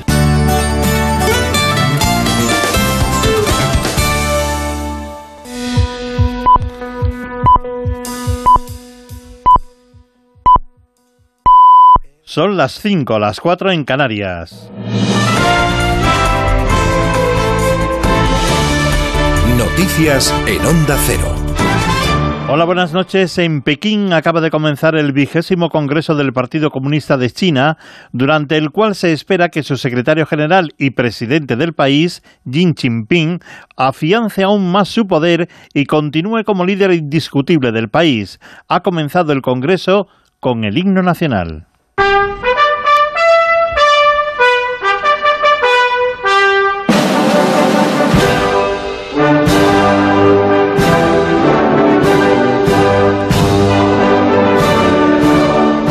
Discurso del presidente que continúa a esta hora, pero del que destacamos hasta el momento lo que acaba de afirmar. Ha asegurado que China tiene la determinación y la capacidad para oponerse a la independencia de Taiwán. También se espera que haga referencias a la guerra de Rusia con Ucrania.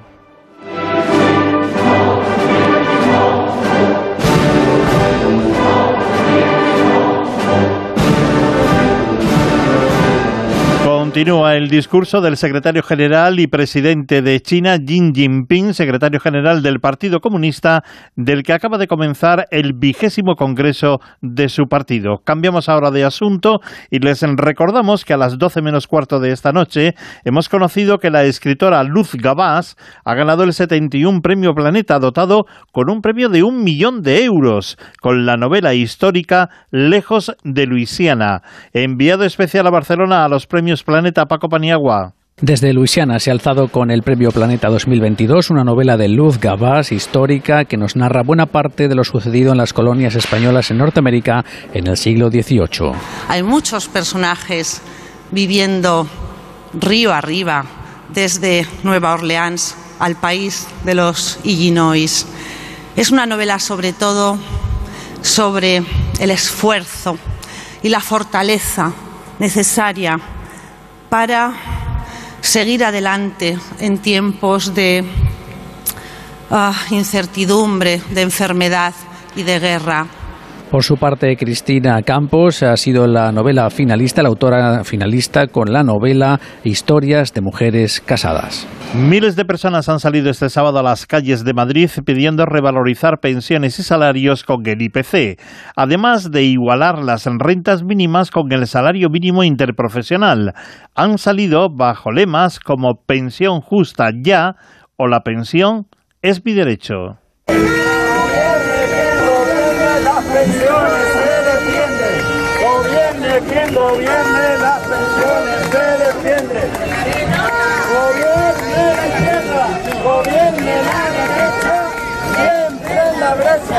Una gran manifestación de pensionistas y no pensionistas de todas las comunidades autónomas. Han venido más de 100 autocares. Intentando de que las pensiones no retrocedan, sino mantener lo que tenemos e incluso mucho más. El accidente en la mina de carbón en el norte de Turquía, cerca del Mar Negro, ha costado la vida a 41 mineros, según ha confirmado el presidente turco Erdogan, que ha acudido al lugar del siniestro. No se descarta que algunos de los heridos puedan fallecer, como ha asegurado el alcalde de la localidad donde está la mina. No tengo ahora el número exacto, pero sabemos que entre los que fueron hospitalizados hay varios heridos graves con lesiones que amenazan su vida. En Australia continúa la disputa del Gran Premio de Motociclismo después de la buena noticia que hemos conocido de la victoria de un español en la categoría de Moto 3. Vamos a conocer cómo ha transcurrido el Gran Premio de Moto 2, enviado especial Chechu Lázaro. Buenas noches. ¿Qué tal? Buenas noches. Pues ya está en marcha en estos momentos la carrera de MotoGP, la carrera de la categoría reina y tenemos dos españoles en cabeza luchando por las primeras posiciones. Solo se han completado dos giros, pero Jorge Martín está en cabeza. Segundo es Marc Márquez. Los dos salían en las dos primeras posiciones y de momento ya sacan medio segundo de margen con el tercero que es Peco Bañaya. Cuarto está rodando Aleix Espargaró, mientras que el líder de la clasificación, Fabio Quartararo, es sexto de darse estas circunstancias, se repetirán estos éxitos que veníamos contando y que ya se han dado en, el- en las carreras anteriores. En Moto 2 la victoria fue para el piloto madrileño Alonso López. Augusto Fernández, el líder, se fue al suelo y perdió ese liderato con el japonés Ogura. Y como decías, en Moto 3, la gran noticia del día histórico, Izan Guevara, que ha sumado para el motociclismo español el título número 56 en la categoría de Moto 3. Izan Guevara lo ha hecho además ganando la carrera de lo alto del podio y como decimos ahora mismo está celebrando aquí en Phillip Island un, un, un título que ya es histórico para el motociclismo español. En el boletín de las 6 de la mañana contaremos eh, el resultado final de este Gran Premio GP de motociclismo que está teniendo lugar a esta hora en Australia, porque las noticias vuelven a esa hora, a las 6, las 5 en Canarias y siempre están actualizadas en nuestra página ondacero.es. Síguenos por internet en ondacero.es.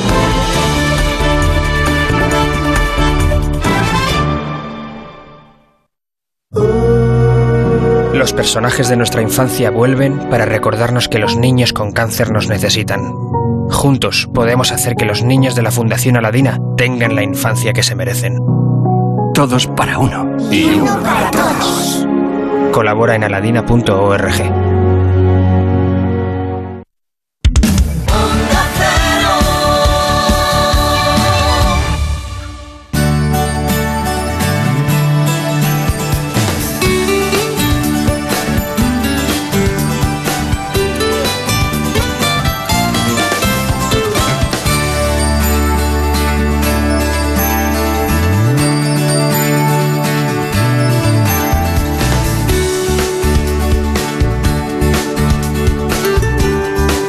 En buenas manos.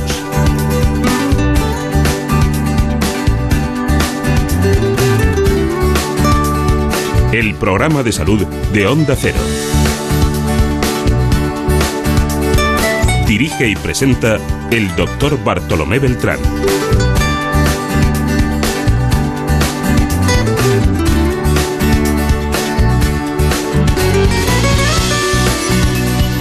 Seguimos adelante, ya está con nosotros el doctor Álvaro Sánchez Cerro, que es neurólogo del Hospital Universitario 12 de Octubre. Hablamos con él de un tema muy apasionante, la enfermedad de Parkinson.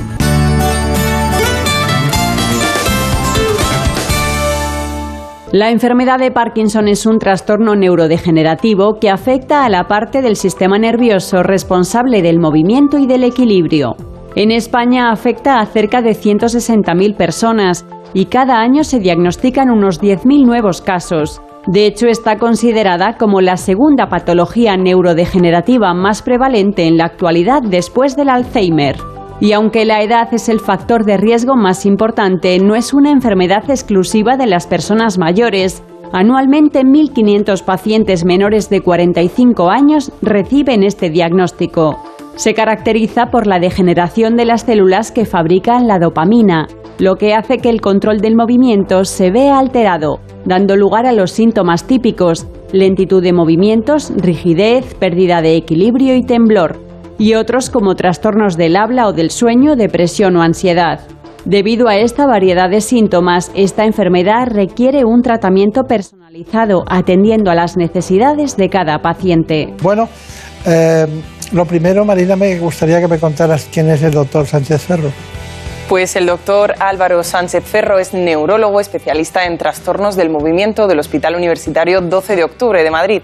Ha desarrollado nuevos métodos para el tratamiento del Parkinson usando la inteligencia artificial y los dispositivos móviles. Sánchez Ferro ha fundado también dos startups biomédicas y es además director médico de una de ellas, llamada Leuco. Bueno, pues aquí estamos. He visto que usted había estado en Tübingen, en Alemania, ¿no? Sí, sí, sí, está ahí. ¿Qué hay en Tübingen que, que no tengamos por aquí? Más frío y luego aparte hay un centro muy conocido que se llama Hertie Institute, que es un centro especializado en enfermedades neurodegenerativas. Eh, aquí tenemos también magníficos centros, eh, simplemente es un centro que hace cosas de genética. Pero no sé por qué me sonaba a, a otras especialidades no médicas, sino más en relación con el acero y con el hierro y con todo eso. Pero bueno, Tübingen, Alemania. Y luego ha estado en la Universidad de Harvard. He estado también en, en Boston, he tenido la, la gran suerte de, de, poder pasar allí casi tres años, eh, tanto en, en un centro adscrito a la Universidad de Harvard, que es el Mass General Hospital, como también en, en el MIT, que es un centro también muy especial. De, de... Muy especial, sí. Bueno, ¿y qué tal? ¿Todo bien? Maravillosamente bien, sí. ¿Cuántos pacientes ve cada día? Nosotros aproximadamente en consultas eh, estamos viendo ese especializado, o sea que aproximadamente entre 8 y, 15 pacientes, eh, o sea que son consultas un poco especializadas para, para este tipo de patologías. Claro. Es que la, la neurología es de las especialidades que exigen más atención clínica de, los pacientes, ¿no? Efectivamente. ¿Cuánto tiempo tardan en un paciente mal? Tardamos bastante tiempo porque hay que la exploración es muy laboriosa y todo lo que nosotros lo que conocemos como semiología, ¿no? que es la interpretación un poco de los signos de las enfermedades que usted conoce bien, pues eh, lleva bastante tiempo también, porque todavía es una, disciplina donde hay mucha mucha base clínica y de, exploración física, como se hacía eh, probablemente hace también 100 años. O, obviamente hemos evolucionado, ¿eh? pero sí que... Ya, ya, Bueno, em, siempre hablamos de hombres y mujeres, siempre lo hacemos. En este caso, ¿cómo se reparte, diríamos, la, el, grupo de patologías del Parkinson dentro de lo que son hombres y lo que son mujeres? ¿Por igual o cómo es eso? Pues curiosamente no por igual. Aproximadamente hay 1,5 varones eh, diagnosticados por cada mujer que se diagnostica. Esto se ha relacionado con algunos factores, pero sí que es, es llamativo. Es llamativo, ¿no? Sí. Pero es desde siempre esto. En principio, desde que hay registros, sí que hay una cierta preponderancia en varones. Se ha relacionado con los estrógenos poder tener un papel protector en la propia enfermedad, también con algunos factores ambientales que podían favorecer en, varones el, desarrollo de este tipo de enfermedades, sobre todo traumatismos canoencefálicos, que se han asociado a enfermedades neurodegenerativas en general. Claro. Y, en principio sí que es algo que, que se ha estudiado también.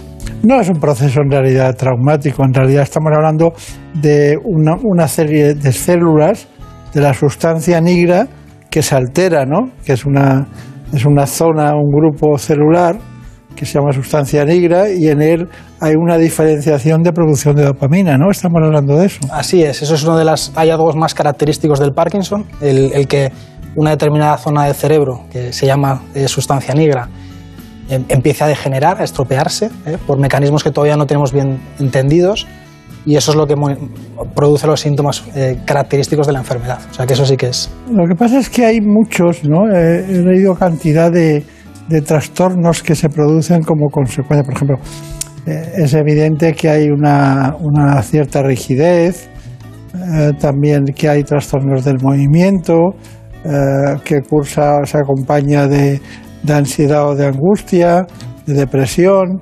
Bueno, son muchas cosas que van muy unidas a la dopamina, ¿no? Efectivamente, la, dopamina, esta zona del cerebro que se, llama el sistema nigroestriatal, nigro por sustancia negra y estriatal por la zona que se llama estriado. Estos son tecnicismos, pero bueno, son zonas del cerebro que están relacionadas con el control del movimiento y también están relacionadas con el control de las emociones, o sea que efectivamente sí que hay una relación entre la afectación que se produce en estos sistemas del cerebro y las manifestaciones clínicas que tiene la enfermedad. Estamos hablando de un tema neurológico biológico o bien genético? Es una magnífica pregunta. No sabemos cuál es la causa última que produce el Parkinson a fecha de hoy. Sí que sabemos que es probablemente una mezcla de factores. Se mezclan factores de predisposición individual, de genética, eh, y ahí sí que hay una serie también de genes ya conocidos que pueden favorecer el que aparezca la enfermedad de Parkinson.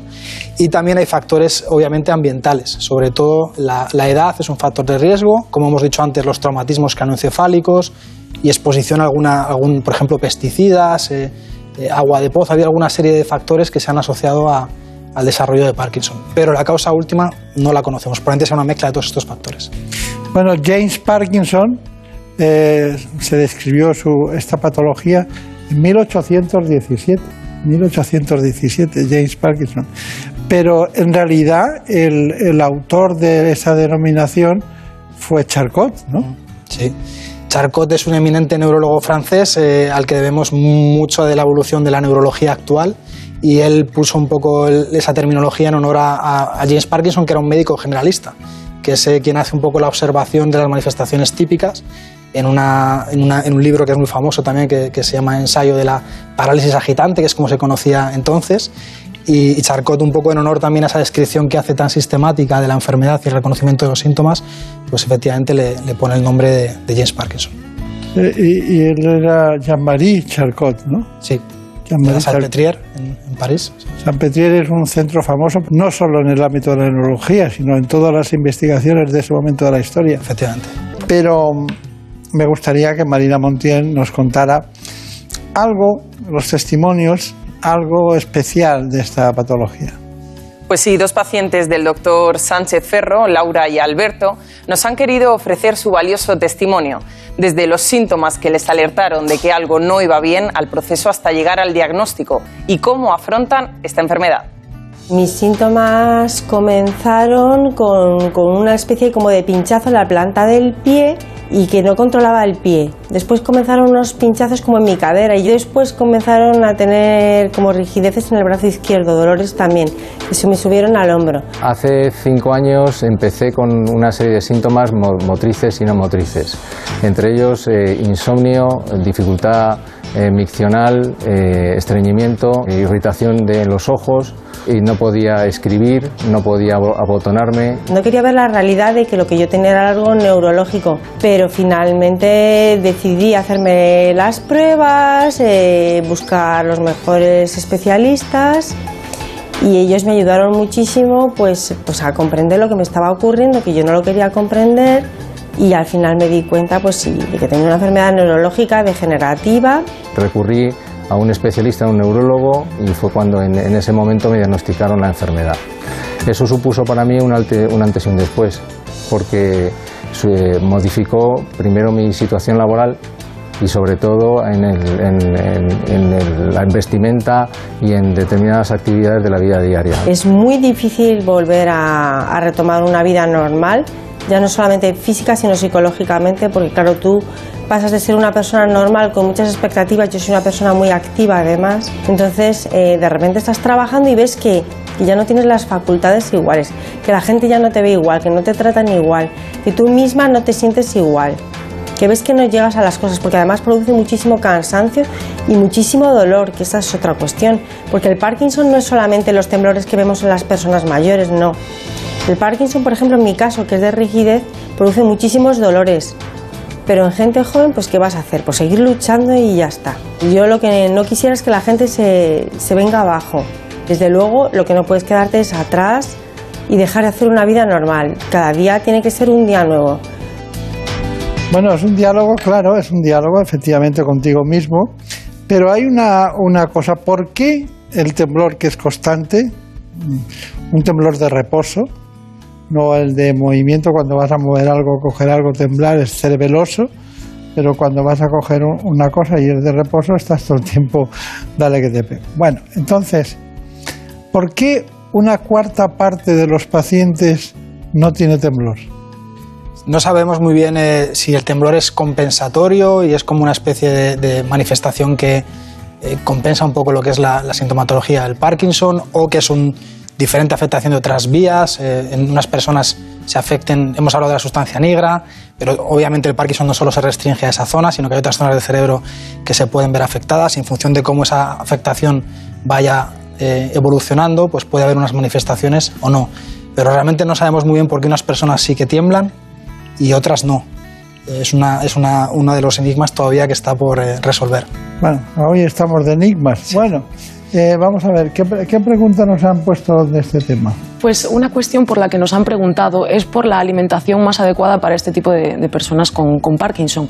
Uno de nuestros espectadores, de hecho, nos habla de que ha escuchado hablar de los beneficios de unos alimentos sobre otros y muy especialmente, además, del chocolate. No sé si usted nos puede confirmar o desmentir esta información. Sí, a priori, en principio, no hacemos ninguna recomendación específica de alimentación, sobre todo en las fases un poco iniciales de la enfermedad.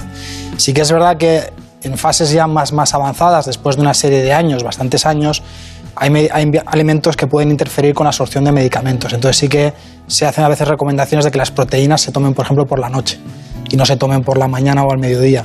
En general, la alimentación tiene que ser una alimentación variada. Obviamente sí que solemos recomendar que se controle mucho el peso eh, eh, y la condición física, pero en principio no habría ahora mismo ningún tipo de restricción o recomendación específica. Claro, claro. Marina Montiel nos está está deseando ya contarnos el diagnóstico. Pues sí, porque nos preguntamos cómo se diagnostica la enfermedad de Parkinson. El doctor David Pérez, jefe del Servicio de Neurología del Hospital 12 de Octubre, nuestro invitado el doctor Sánchez Ferro y el doctor Adolfo Gómez, especialista en medicina nuclear del mismo hospital, nos cuentan el proceso. En el diagnóstico de la enfermedad de Parkinson hay que eh, primero hacer una historia clínica detallada, Segundo, hacer una exploración neurológica para ver si tiene lentitud, temblor, mediante movimientos repetitivos, como por ejemplo es en las manos, ver la marcha, ver si tiene braceo, si mueve los brazos al caminar y eh, si tenemos la sospecha de una enfermedad de Parkinson, solicitar unas pruebas complementarias, una prueba de imagen, una resonancia o un TAC craneal y unos análisis de sangre. Por ejemplo, el tiroides es importante porque el hipotiroidismo puede simular algunos síntomas de la enfermedad de Parkinson. Y a veces, en un tanto por ciento pequeño de los pacientes, nos generan dudas si puede ser otra cosa y solicitamos pruebas de medicina nuclear, como el DAT scan. Las imágenes de medicina nuclear nos ofrecen información funcional del cerebro, en este caso de un grupo de neuronas que se encargan de coordinar el movimiento. Para ello inyectamos al paciente un radiofármaco, que es como lo llamamos, que tiene una pequeña cantidad de radioactividad que podemos detectar con los equipos de imagen de SPET o PET-TC y que nos permiten ver si las neuronas que actúan en esa coordinación del movimiento funcionan correctamente o no. Y con ello pues ayudamos a confirmar el diagnóstico, en este caso, de la enfermedad de Parkinson.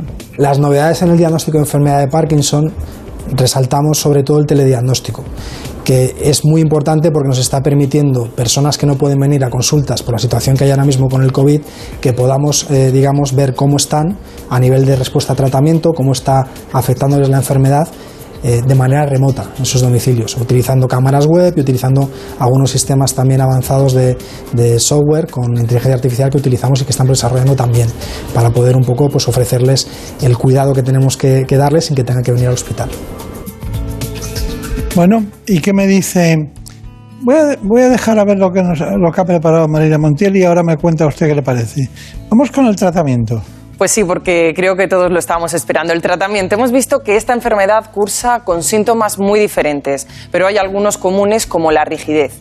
Hemos preguntado a los especialistas cómo se trata el Parkinson y qué novedades hay en la actualidad. Lo vemos el tratamiento actual de la enfermedad de Parkinson sigue siendo el tratamiento farmacológico y sobre todo la levodopa, que es un fármaco que se descubrió en los años 60 y sigue siendo el paradigma de eficacia en el tratamiento de la enfermedad de Parkinson. Sí es verdad que hay otros fármacos que se utilizan, agonistas dopaminérgicos y otras pastillas que potencian ese efecto de la levodopa, pero sigue siendo la pieza clave.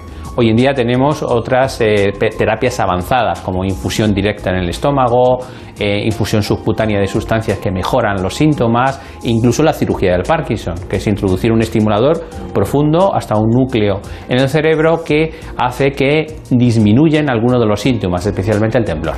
Aparte de todo eso, sigue siendo importante subrayar la importancia del ejercicio físico mantenido, la fisioterapia, la rehabilitación de la marcha y la terapia ocupacional, que son terapias que se nos quedan en el cajón muchas veces. A nivel de tratamiento se, está innovando mucho en el área de ensayos clínicos, en fármacos que potencialmente pueden tener un efecto eh, contra la enfermedad. O sea, no solo eh, que tengan tratamiento de los síntomas, sino que permitan que la enfermedad vaya más despacio y ojalá incluso en algún momento podamos curarla.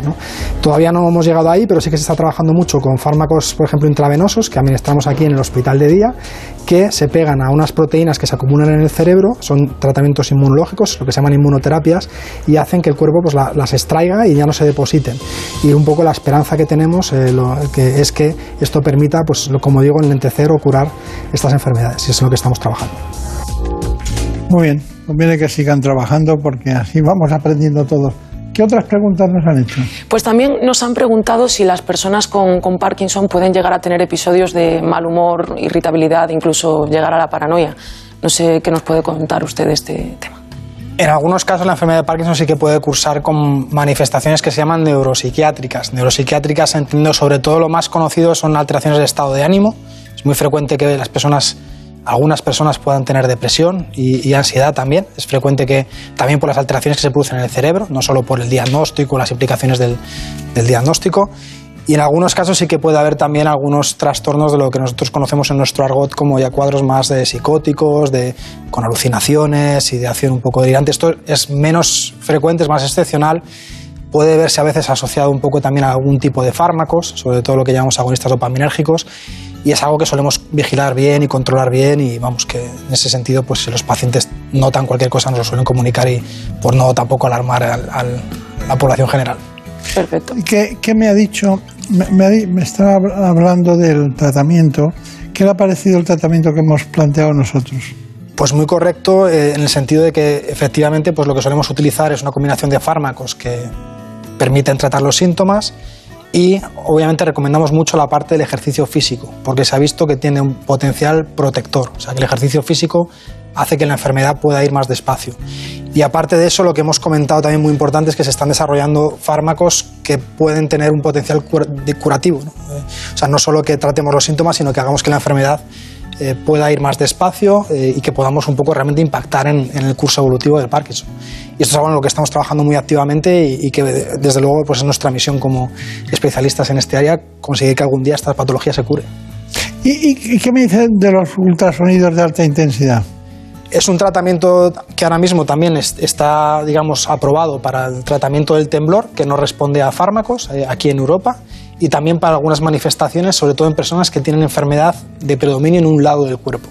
Sí que tiene también su, digamos, eh, utilidad. Eh, todavía es un tratamiento más novedoso, donde se está un poco perfilando ¿no? la indicación en qué pacientes se pueden beneficiar más y todavía se están haciendo estudios, pero sí que es también una, algo muy importante que ha llegado al armamentario que tenemos terapéutico. Pero hay un asunto en relación con el tema de hoy que me interesa y es exactamente esas eh, funciones de la sustancia negra, por ejemplo, ustedes hablan de recompensa, de aprendizaje, ¿eso qué quiere decir? ¿La motricidad fina? ¿Todo eso se altera o qué? Sí, se altera, sobre todo lo, el Parkinson más característico es la afectación en la movilidad. todos conocemos un poco, el, un estereotipo que tenemos un poco en la imagen es el temblor, lo más característico no es tanto el temblor como la lentitud de movimiento, eh, que se ha visto en un vídeo que, de los que mostrado. Pero la percepción temporal, hablan de... También a veces se afectan funciones más refinadas del cerebro, como efectivamente es la, capacidad visoespacial, eh, que es, por ejemplo, si uno va a aparcar, a veces puede tener problemas para saber cómo colocar el coche. Esto normalmente ocurre en fases muy, muy tardías y no en todas las personas también, pero sí puede ocurrir. Y no quería dejar pasar la relación entre depresión y Parkinson, que ya sé que se ha citado, pero marque bien los, los términos de eso. Sí, aproximadamente un 30% de las personas con Parkinson pueden experimentar eh, depresión. O sea que es una, una relación bastante habitual o bien por los mecanismos de la afectación del cerebro, de los sistemas que controlan nuestro estado de ánimo. Nosotros en el cerebro tenemos sistemas que controlan el estado de ánimo, que hemos hablado un poco también del efecto de la dopamina eh, en estos sistemas también. Eh, también un poco el diagnóstico, saber que uno tiene una enfermedad crónica, que le puede incapacitar, pues obviamente también tiene un impacto. O sea que normalmente sí que hay una serie de factores que favorezcan que, que uno pueda tener depresión. Está bien. Bueno, y a la hora del tratamiento debe ser complicado, ¿no?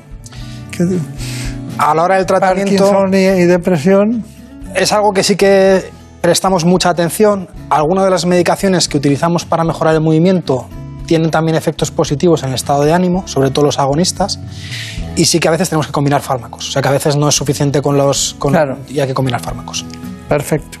Bueno, Brenda, vamos con la noticia esa tan especial del implante cerebral.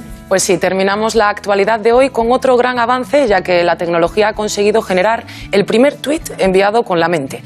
Ha sido posible gracias a un implante que conecta el cerebro de un enfermo de ELA con un ordenador, una tecnología pionera que podría ayudar también a tratar el Parkinson o la epilepsia.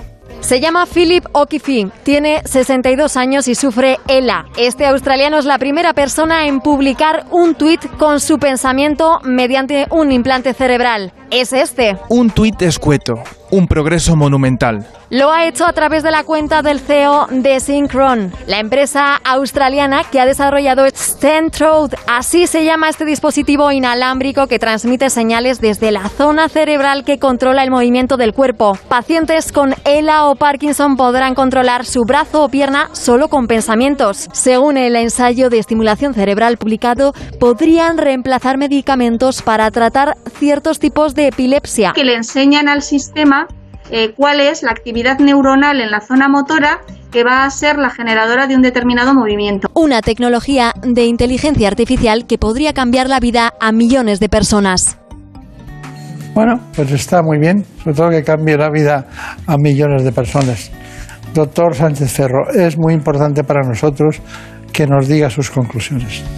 Pues eh, lo primero, muy agradecido estar aquí. Yo creo que para concluir me gustaría decir que es una enfermedad que afecta tanto a personas jóvenes como mayores, a que no solo es una, enfermedad de ancianos, que es una enfermedad que no solo se caracteriza por temblor, sino que también hay lentitud de movimiento y otras manifestaciones, que yo creo que ha quedado claro hoy. la importancia del ejercicio físico, que cada vez lo tenemos más claro que es protector y que hace que la enfermedad vaya más despacio y que estamos trabajando con mucha intensidad para encontrar terapias que permitan curar. O sea que obviamente nosotros pues estamos esforzándonos por eso. Hay dos cosas que nos han dicho. Una, si se puede llevar una vida normal y dos, si se cura. Mm, no se cura y por eso también lo que comentaba de un poco los esfuerzos que estamos haciendo intentar desarrollar una, cura y vida normal, eh, sí que me gustaría, y es un muy buen punto, o sea que agradezco mucho también que, lo mencione, porque sí que mucha gente cuando se diagnostica se imagina a veces pues, que no va a poder hacer una vida normal. Y sí que durante un periodo de muchos, muchos años, y muchos años pueden ser 10, 20 años, eh, la enfermedad puede estar muy bien controlada y se puede hacer una vida prácticamente normal. Hay muchísimas personas que están trabajando que no sabemos que tienen Parkinson y que, y que están haciendo una vida funcional y normal, con las medicaciones y haciendo deporte y bien tratados. Muy bien, pues nos vemos aquí dentro de 50 años, seguiremos hablando de Parkinson, a ver si ya se cura. Y hoy tenemos que felicitar a, Marina Montiel, que es su cumpleaños, no vamos a decir cuántos, a mí no me gusta decir los años, los, de los hombres, imagínese los de las mujeres. Así que muchas felicidades en nombre de todos, todo el equipo. Muchas gracias. Gracias, doctor.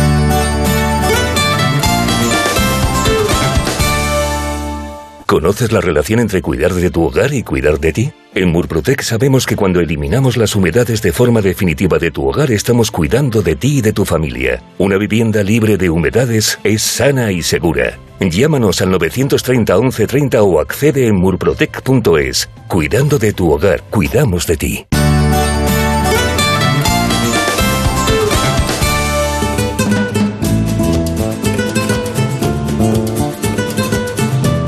Ha llegado el momento de conocer lo que publican nuestros compañeros de La Razón en ese suplemento de A tu Salud. Saludos desde La Razón. Esta semana, con motivo del Día Mundial de la Alimentación, explicamos por qué la moda de evitar alimentos en la dieta no la hace más sana. De hecho, los expertos alertan de que realizar regímenes que excluyen determinados nutrientes, como por ejemplo el gluten, la lactosa o las carnes, puede a medio y largo plazo tener efectos perjudiciales para la salud. Además, entrevistamos a José Soto, gerente del Hospital Clínico San Carlos de Madrid, quien tiene el honor de ser el gerente en activo con más experiencia en nuestro país. Bajo su gestión se han logrado hitos tan importantes como por ejemplo el hecho de que este hospital es el de mayor rendimiento quirúrgico de toda la Comunidad de Madrid. También a las puertas del Día Mundial del Cáncer de Mama abordamos esta enfermedad desde un punto de vista muy diferente, ya que aunque se trata de uno de los tumores con mayor tasa de supervivencia, cuando se diagnostica de forma temprana, también puede aparecer en un 20% de los casos una recaída tras finalizar el tratamiento. Y hablamos además de menopausia, una etapa en la que se encuentran más de 8 millones de mujeres en nuestro país. Y a pesar de que se trata de un momento muy natural, sigue rodeado de mitos y de mucha desinformación. En nuestra contra entrevistamos además a Florentino Pérez Raya, quien se presenta a la reelección como presidente del Consejo General de Enfermería, con la firme intención de consolidar su defensa de la profesión enfermera. Pero como siempre, estos son solo algunos de los contenidos. Encontrarán más información en las páginas del suplemento a tu salud y durante toda la semana en nuestra web www.larazón.es barra salud. Sin más, que pasen una feliz semana y cuídense.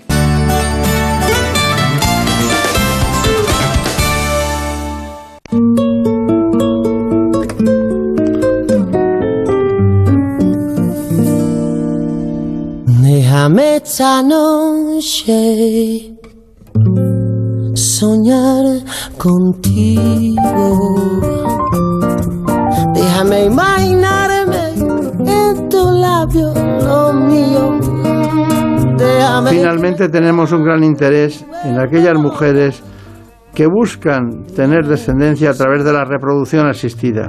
Lo hacemos con el doctor Juan Antonio García Velasco, ginecólogo y director del IBI de Madrid. la tuya. que te tome. Aunque antes ya lo saben ustedes, antes es mucho mejor que conozcamos en profundidad las coordenadas de la reproducción asistida.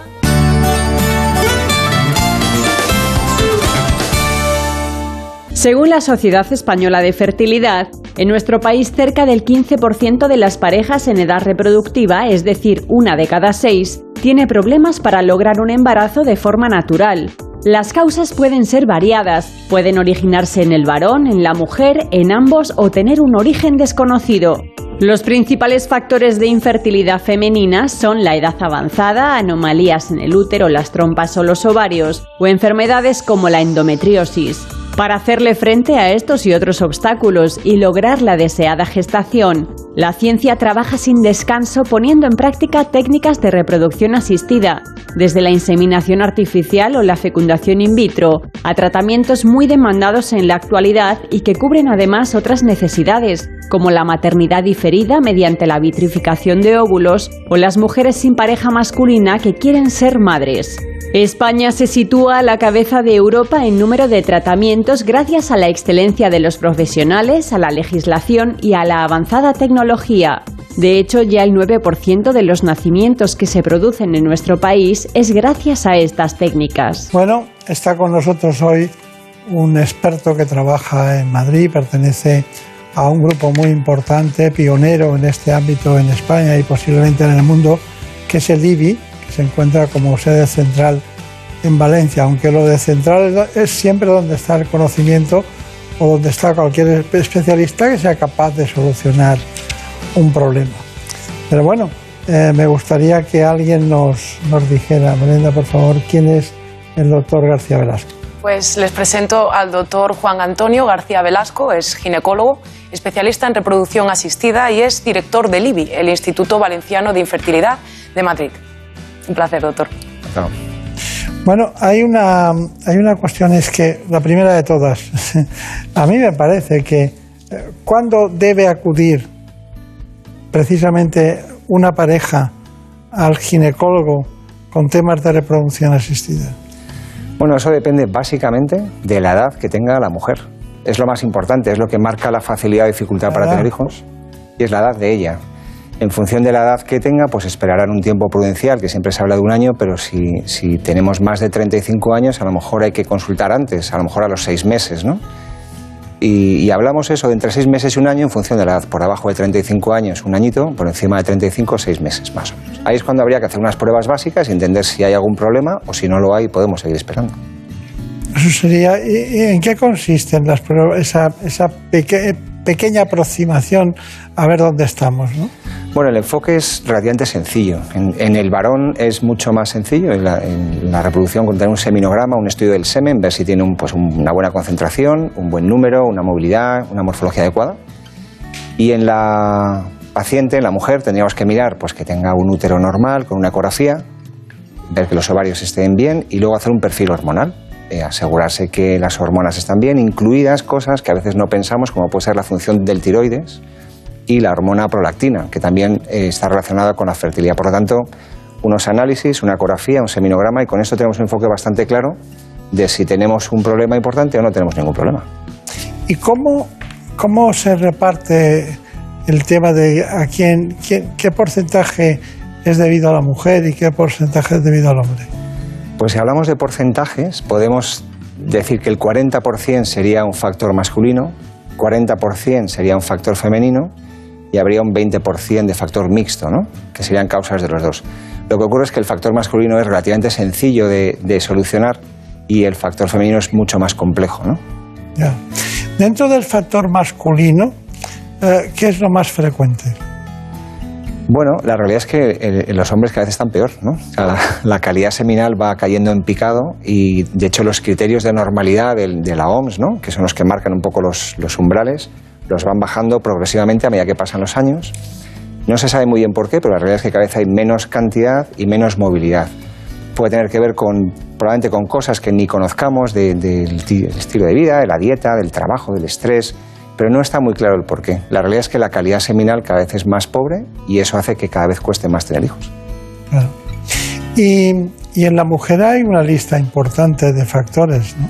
Sí, la mujer es mucho más eh, complejo y además eh, yo creo que al final, aunque hablamos de esta distribución de, digamos, de, factores etiológicos, de causas, ¿no? de la fertilidad o de la infertilidad, eh, al final depende básicamente de un buen ovocito. Nos va a hacer falta, evidentemente, una buena salud integral, un, un, útero que sea receptivo, pero al final, si tenemos un buen ovocito, las cosas saldrán bien, y si no tenemos un buen ovocito, va a ser tremendamente complicado, y ahí volvemos a la edad. Pero, pero hay muchos factores. Efectivamente, hay problemas en las trompas, puede haber problemas en el endometrio, podemos tener problemas en los ovarios, podemos tener problemas mixtos, quistes, endometriosis, ovarios poliquísticos. Es mucho más complejo, mucho más largo, que también tiene solución. La, la técnica ha avanzado muchísimo, pero, pero es verdad que es más complejo. ¿Se, sig- se siguen viendo eh, obstrucciones de trompa o pro- problemas de trompas que, que no son permeables? Sí, sí, sigue habiendo patología tubárica eh, por obstrucciones, muchas veces debidas a infecciones. Es verdad que antes había incluso cirugía tubárica, que se, operaban estas trompas en unos conductos muy pequeñitos y difíciles de operar y que luego en la, cicatrización eh, quedaban algunas bien y muchas no muy bien. Hoy en día la reproducción asistida pues ayuda a puentear esta dificultad en la trompa, pero sigue habiendo patología tubárica, claro que sí.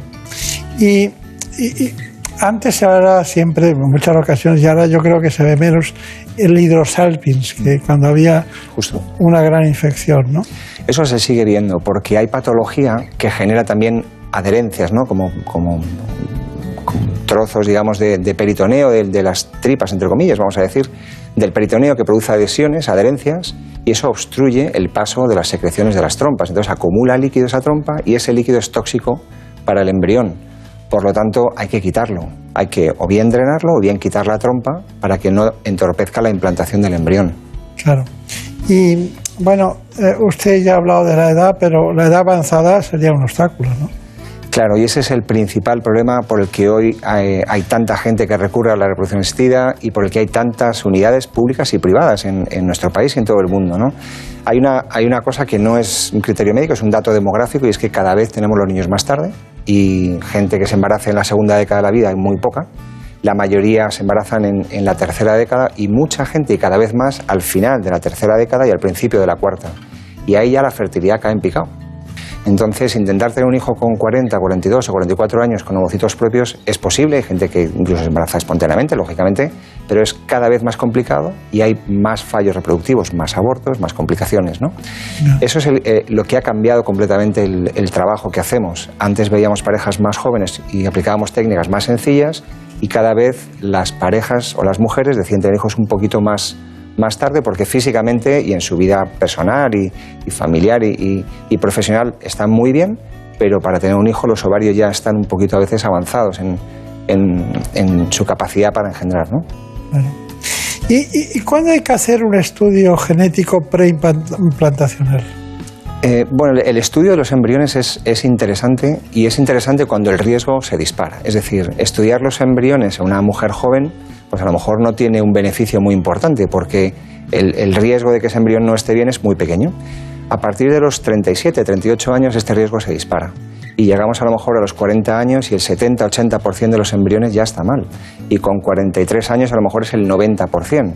Y a lo mejor estamos transfiriendo embriones que sabemos que no van a embarazar. ¿no? Entonces hoy en día hay, hay técnicas que son absolutamente fiables, seguras para el embrión, es decir, no van a dañar a este embrión. Y sabemos por estudios de no selección que están realizados y publicados que el embrión que descarta esta técnica es un embrión que nunca te va a embarazar o no va a producir un niño en casa. Por lo tanto, es una forma de acortar el tiempo del embarazo y evitar estar transfiriendo embriones a prueba-error, prueba-error, que hay un aborto, un legrado, dos meses de espera y, y el tiempo va pasando, ¿no? Bueno, de un porcentaje de parejas, ¿cuáles tienen un niño gracias a la reproducción asistida? Pues hoy en día eh, casi una de cada diez, porcentaje altísimo. De hecho es un tema del que se habla poco en general, pero cuando lo comentas hay mucha gente que, que acude y consulta y se trata. ¿no? Está bien. Bueno, tratamientos de reproducción asistida. Vamos a ver lo que nos ha preparado Brenda. Pues sí, nos gustaría saber cuáles son los tratamientos más realizados y cuáles son los que están empezando a demandarse con mayor frecuencia. El doctor Juan Antonio García Velasco nos lo cuenta en este reportaje. Bueno, el perfil del paciente que acude a, una consulta de reproducción es muy variable, pero en general suelen ser parejas que llevan alrededor de un año intentando tener un hijo, a veces menos tiempo si son más mayores, o a veces mujeres sin pareja que deciden ser madres. Los tratamientos más frecuentes serían la inseminación artificial, que de hecho es el más sencillo y el que soluciona problemas en mujeres o en parejas que tienen pocas dificultades o que llevan poco tiempo buscando embarazo o que son jóvenes. Luego pasaríamos a la fecundación in vitro, donde ya hay que sacar los ovocitos y fecundarlos. Se pueden fecundar con fecundación in vitro, es decir, que fecundan solos, se unen solos el óvulo y el espermatozoide, o podemos necesitar la microinyección. La microinyección consistiría en coger un espermatozoide y colocarlo dentro del ovocito con ayuda técnica. En cualquier caso, son formas distintas de generar embriones para fecundación in vitro. Luego utilizaríamos otra alternativa que puede ser la fecundación in vitro con selección cromosómica en pacientes que tengan patología a los padres o riesgo eh, aumentado de, de patología en los embriones. Y luego nos quedaría otro gran grupo que sería la donación de ovocitos. La donación de ovocitos se emplea en casos donde la paciente ya tiene una edad, que sus propios ovocitos igual no tienen calidad suficiente, pacientes con menopausia precoz, pacientes que han fracasado en la fecundación in vitro muchas veces por mala calidad embrionaria y, casi siempre por mala calidad ovocitaria, y, y resuelve casi todo lo que la fecundación in vitro a veces no consigue resolver.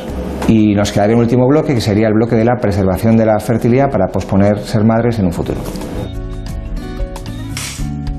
¿Y qué es el método ropa? Método Ropa es una, es una donación entre mujeres, parejas de mujeres, donde los ovocitos de una paciente se van a fecundar con un donante y esos embriones se van a transferir a su pareja. Entonces es, es una reproducción dentro de una pareja de mismo sexo, pero que los ovocitos van a pasar de una pareja a otra, igual que, que hay espermatozoides que pasarían a la mujer en una pareja heterosexual, digamos. Poco frecuente, pero de estos números que estamos manejando, a lo mejor hay un, un 1% de las parejas que podemos tratar al año, ¿no? ¿Qué ventajas tiene ese método? Bueno, es una pareja que quiere tener hijos compartiendo su genética y de alguna manera, pues una madre hace de madre gestante y otra hace de madre genética, vamos a decir, ¿no? Son, bueno, eh, deseos de, de- de una pareja homosexual que quiere tener un hijo compartiendo la genética con su pareja, ¿no? Claro. Eh, eh, eh, he leído bastante de la estimulación ovárica. Eh, ¿Cuándo lo hacen ustedes y qué éxitos consiguen?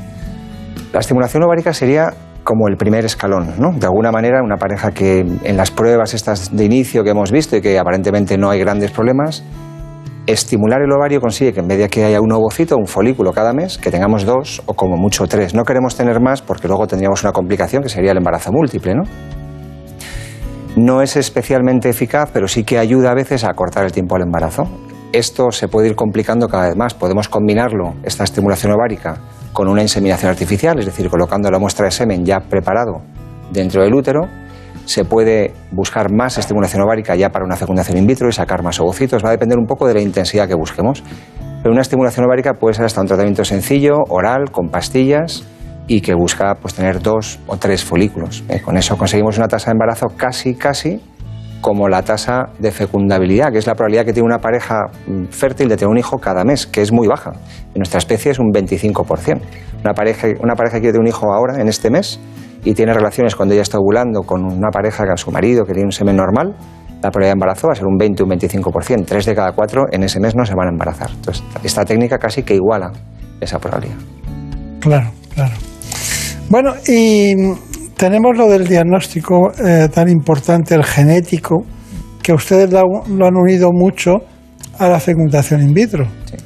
Entonces, a mí me da miedo, a mí me da miedo, me preocupa, me preocupa que una cosa que se hace desde el punto de vista eh, natural pero artificial, tengamos una solución que, que sea nociva, que sea no nociva, que sea un niño que pueda tener alguna patología de las más frecuentes. Quizás la más frecuente sea el síndrome de Down o el Klinefelter o alguna de esas patologías. Brenda Almida, vamos con ese tema. Pues sí, en cerca del 50% de los tratamientos de reproducción asistida que se llevan a cabo en esta clínica se realiza el diagnóstico genético preimplantacional. Nosotros hemos querido conocer en qué consiste y en qué casos está indicado. Fernando Bronet, director del laboratorio de IBI de Madrid, nos lo explica con detalle.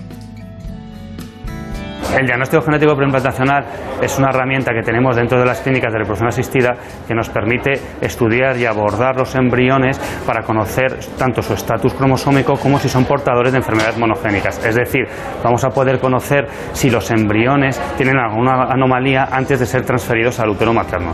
Está indicado para dos tipos de pacientes. Por un lado, aquellos que sí que conocemos que son portadores de alguna enfermedad y por otro, aquellos que no tienen una enfermedad diagnosticada o bien portadores de alguna anomalía cromosómica o alguna enfermedad monogénica, pero que sabemos que están produciendo por alguna causa eh, embriones que tienen un alto eh, porcentaje de eh, anomalías cromosómicas. Por ejemplo, la edad materna avanzada. Sabemos que a medida que avanza la edad tenemos más probabilidades de tener embriones cromosómicamente anormales. Bueno, las ventajas de estos en general es, es que podemos reducir el tiempo en conseguir ese, eh, lograr ese embarazo. ¿Por qué? Porque al final lo que vamos a, a- elegir el embrión que no es portador de esas anomalías cromosómicas que generalmente o bien en un aborto o, en una, o, no da lugar a un embarazo. En el caso de los, eh, de los pacientes que sí que tienen una enfermedad, evitamos que hereden esa enfermedad a su descendencia. Eh, Actualmente eh, la edad media de, los pacientes ha aumentado un poco, lo que significa que eh, hay más pacientes con una edad avanzada y por lo tanto que recurren más a esta herramienta para poder evitar esos abortos o, esas, eh, esos tiempos eh, excesivos por haber transferido embriones que no dan lugar a embarazos. Bueno, el diagnóstico genético al final es una herramienta que nos permite conseguir ese embarazo un poco antes mediante la elección de esos embriones que son cromosómicamente normales y esa es la ventaja al final de esta herramienta.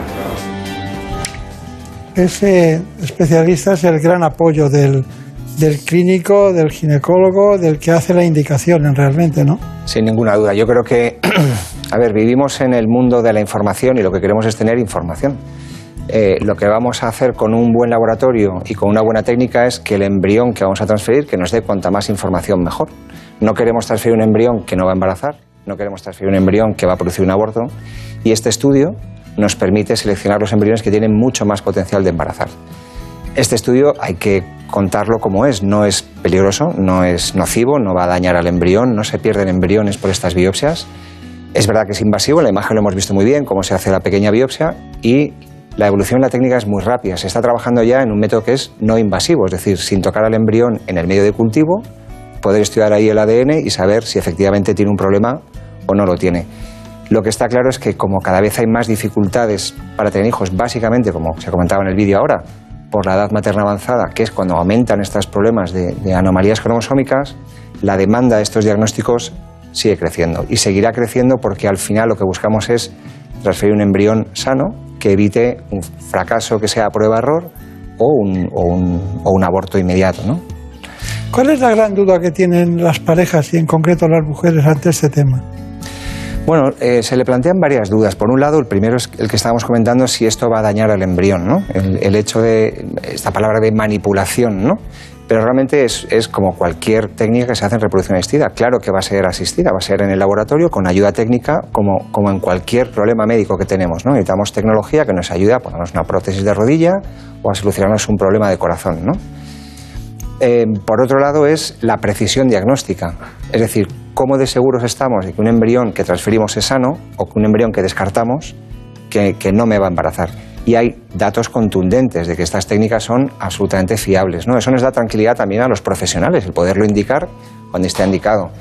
Y, eso es lo que está haciendo que la demanda siga creciendo. ¿no? Eh, lo que no hace esta técnica, que a veces es una cosa que se lee y que puede confundir a veces, es seleccionar un embrión como queremos. Es decir, esto no va a elegir un embrión eh, con unas características físicas determinadas o no va a ser nada parecido, nada parecido ni de lejos a la eugenesia. Es decir, lo que estamos haciendo es seleccionar embriones que no van a dar lugar a un niño en casa. Es lo que estamos haciendo. Claro. Bueno, eh, Elena Fernández Puyol ha preparado sobre vitrificación un, un trabajo. Así es, en los últimos años se ha disparado el número de mujeres que congelan sus óvulos para poder así posponer su maternidad. La doctora Susana Rabadán, ginecóloga del IBI de Madrid, nos explica en qué consiste esta técnica. La vitrificación de óvulos es una herramienta que nos permite, sobre todo, planificar el futuro reproductivo de una mujer en la que en, el momento presente no ve la posibilidad de, de la maternidad, pero es algo que no descarta y se quiere preparar para ese futuro. Consiste, en un primer lugar, en una estimulación ovárica. Con posterioridad extraemos los óvulos que se hayan generado para poderlos vitrificar, congelar y a futuro poderlos utilizar eh, en, una- en un ciclo de reproducción asistida, en una in vitro. El perfil de pacientes que acuden es verdad que es variado, suelen ser pacientes que están pensando en postergar su maternidad y forma parte un poco de su recorrido vital para poderse organizar y también hay un perfil de pacientes que recurren a la vitrificación de óvulos eh, de forma preventiva porque van a ser sometidas a algún tratamiento médico adicional. Eh, la edad a la que acuden las pacientes, pues es verdad que eh, estamos observando cierto cambio y hay cada vez más preocupación acerca del momento de su reserva ovárica. Este, este primer paso lo suelen dar antes de los 35 años y es algo realmente recomendable para situarse, si bien es cierto que para eh, postergar maternidad, en la horquilla en la que más tratamientos hacemos es entre los 35 y 40 años. En relación a la viabilidad de estos óvulos vitrificados, realmente es que es muy alta. Es por esto que la llegada de la vitrificación ha permitido el que podamos eh, valorar congelar. Eh, tenemos una rentabilidad por óvulo muy parecida, muy similar al ovocito en fresco. Bueno, estamos hoy aprendiendo todas las cosas en relación, pero hay una con la, con la reproducción asistida, pero hay una que quiero saber y es ¿por qué la ovodonación es la, eh, con fertilización in vitro es la que tiene mayor éxito de todos? Bueno, porque de nuevo sale el tema de la edad de la mujer.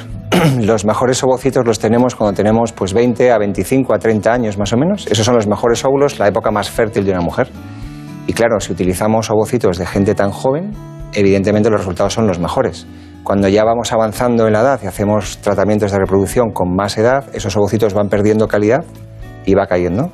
Por eso mismo, en, en, donación, la donante por ley en España tiene que tener entre 18 y 35 años. Son los ovocitos teóricamente de mejor calidad, que son los que dan mejores resultados. Claro, claro. Me gustaría mucho que nos diera usted sus conclusiones. Bueno, yo creo que hemos hablado mucho de la edad, la edad, la edad, cómo pesa la edad de, de la paciente, ¿no? En la, a, a, la facilidad o dificultad para tener hijos. Yo creo que el mensaje sería este, ¿no? Es decir, si tenemos una edad por debajo de los 35 años, llevamos un tiempo prudencial de casi un año, pues consultar, hay, unidades públicas y privadas en toda España, consultar, hacer un estudio básico que hemos comentado y ver si hay algún problema o no, y si hay algún problema, ponerle solución. Eh, si tenemos más de 35 años, no esperemos un año, consultemos antes, porque vamos a estar un año esperando, si a lo mejor hay un problema que ya podemos detectar antes de tiempo, ¿no? Y si el tema de la maternidad no lo tenemos muy claro, la solución hoy en día es congelar ovocitos. Yo creo que eso es una revolución importante, es el tema del que se habla en, muchas reuniones familiares, no tanto, pero sí de amigas. Los pacientes vienen porque se lo cuentan entre ellas. Y la realidad es que uno puede congelar ovocitos y estar tranquilo. Y el día de mañana lo más probable es que se embarace sola esta mujer. Pero si necesita embarazarse, si tiene alguna dificultad porque el tiempo ha pasado, podrá embarazarse con facilidad porque tendrá ovocitos de cuando era joven que funcionarán mucho mejor.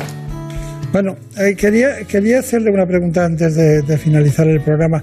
Quería preguntarle, eh, ¿no cree que hay más ahora, más centros en hospitales generales, en hospitales, macro hospitales de fecundación in vitro, de reproducción asistida? ¿Eso por qué es? Bueno, porque yo creo que se ha reconocido que, es una demanda social, una necesidad pública y que las, la, la, sanidad pública tiene que dar cobertura hasta donde pueda de esta demanda. Por lo tanto, los servicios de ginecología que habitualmente se dedicaban a partos y a cirugía han incorporado la tercera sección de la especialidad, que es la fertilidad, y, y afortunadamente se van dotando estos hospitales con, con, unidades, claro que sí. Entiendo. Pero nunca sabemos dónde están ustedes, porque siempre dices, ¿dónde estarán estos...? Están en el norte de Madrid, ¿no? En la zona norte. Estamos en Aravaca, tenemos consultas en el centro, en Don Ramón de la Cruz también. Ah, claro. claro. Eso es que Aravaca. O sea que reproducción asistida, Aravaca. Ahí hay que ir. el IBI. Bueno, pues muchas gracias.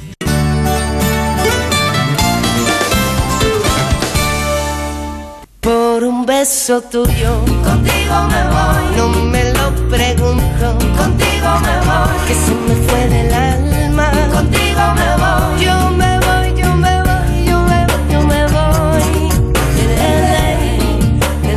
Y ya nos vamos en el deseo de que ustedes hayan podido encontrar en este abanico de programas lo que más les puede interesar.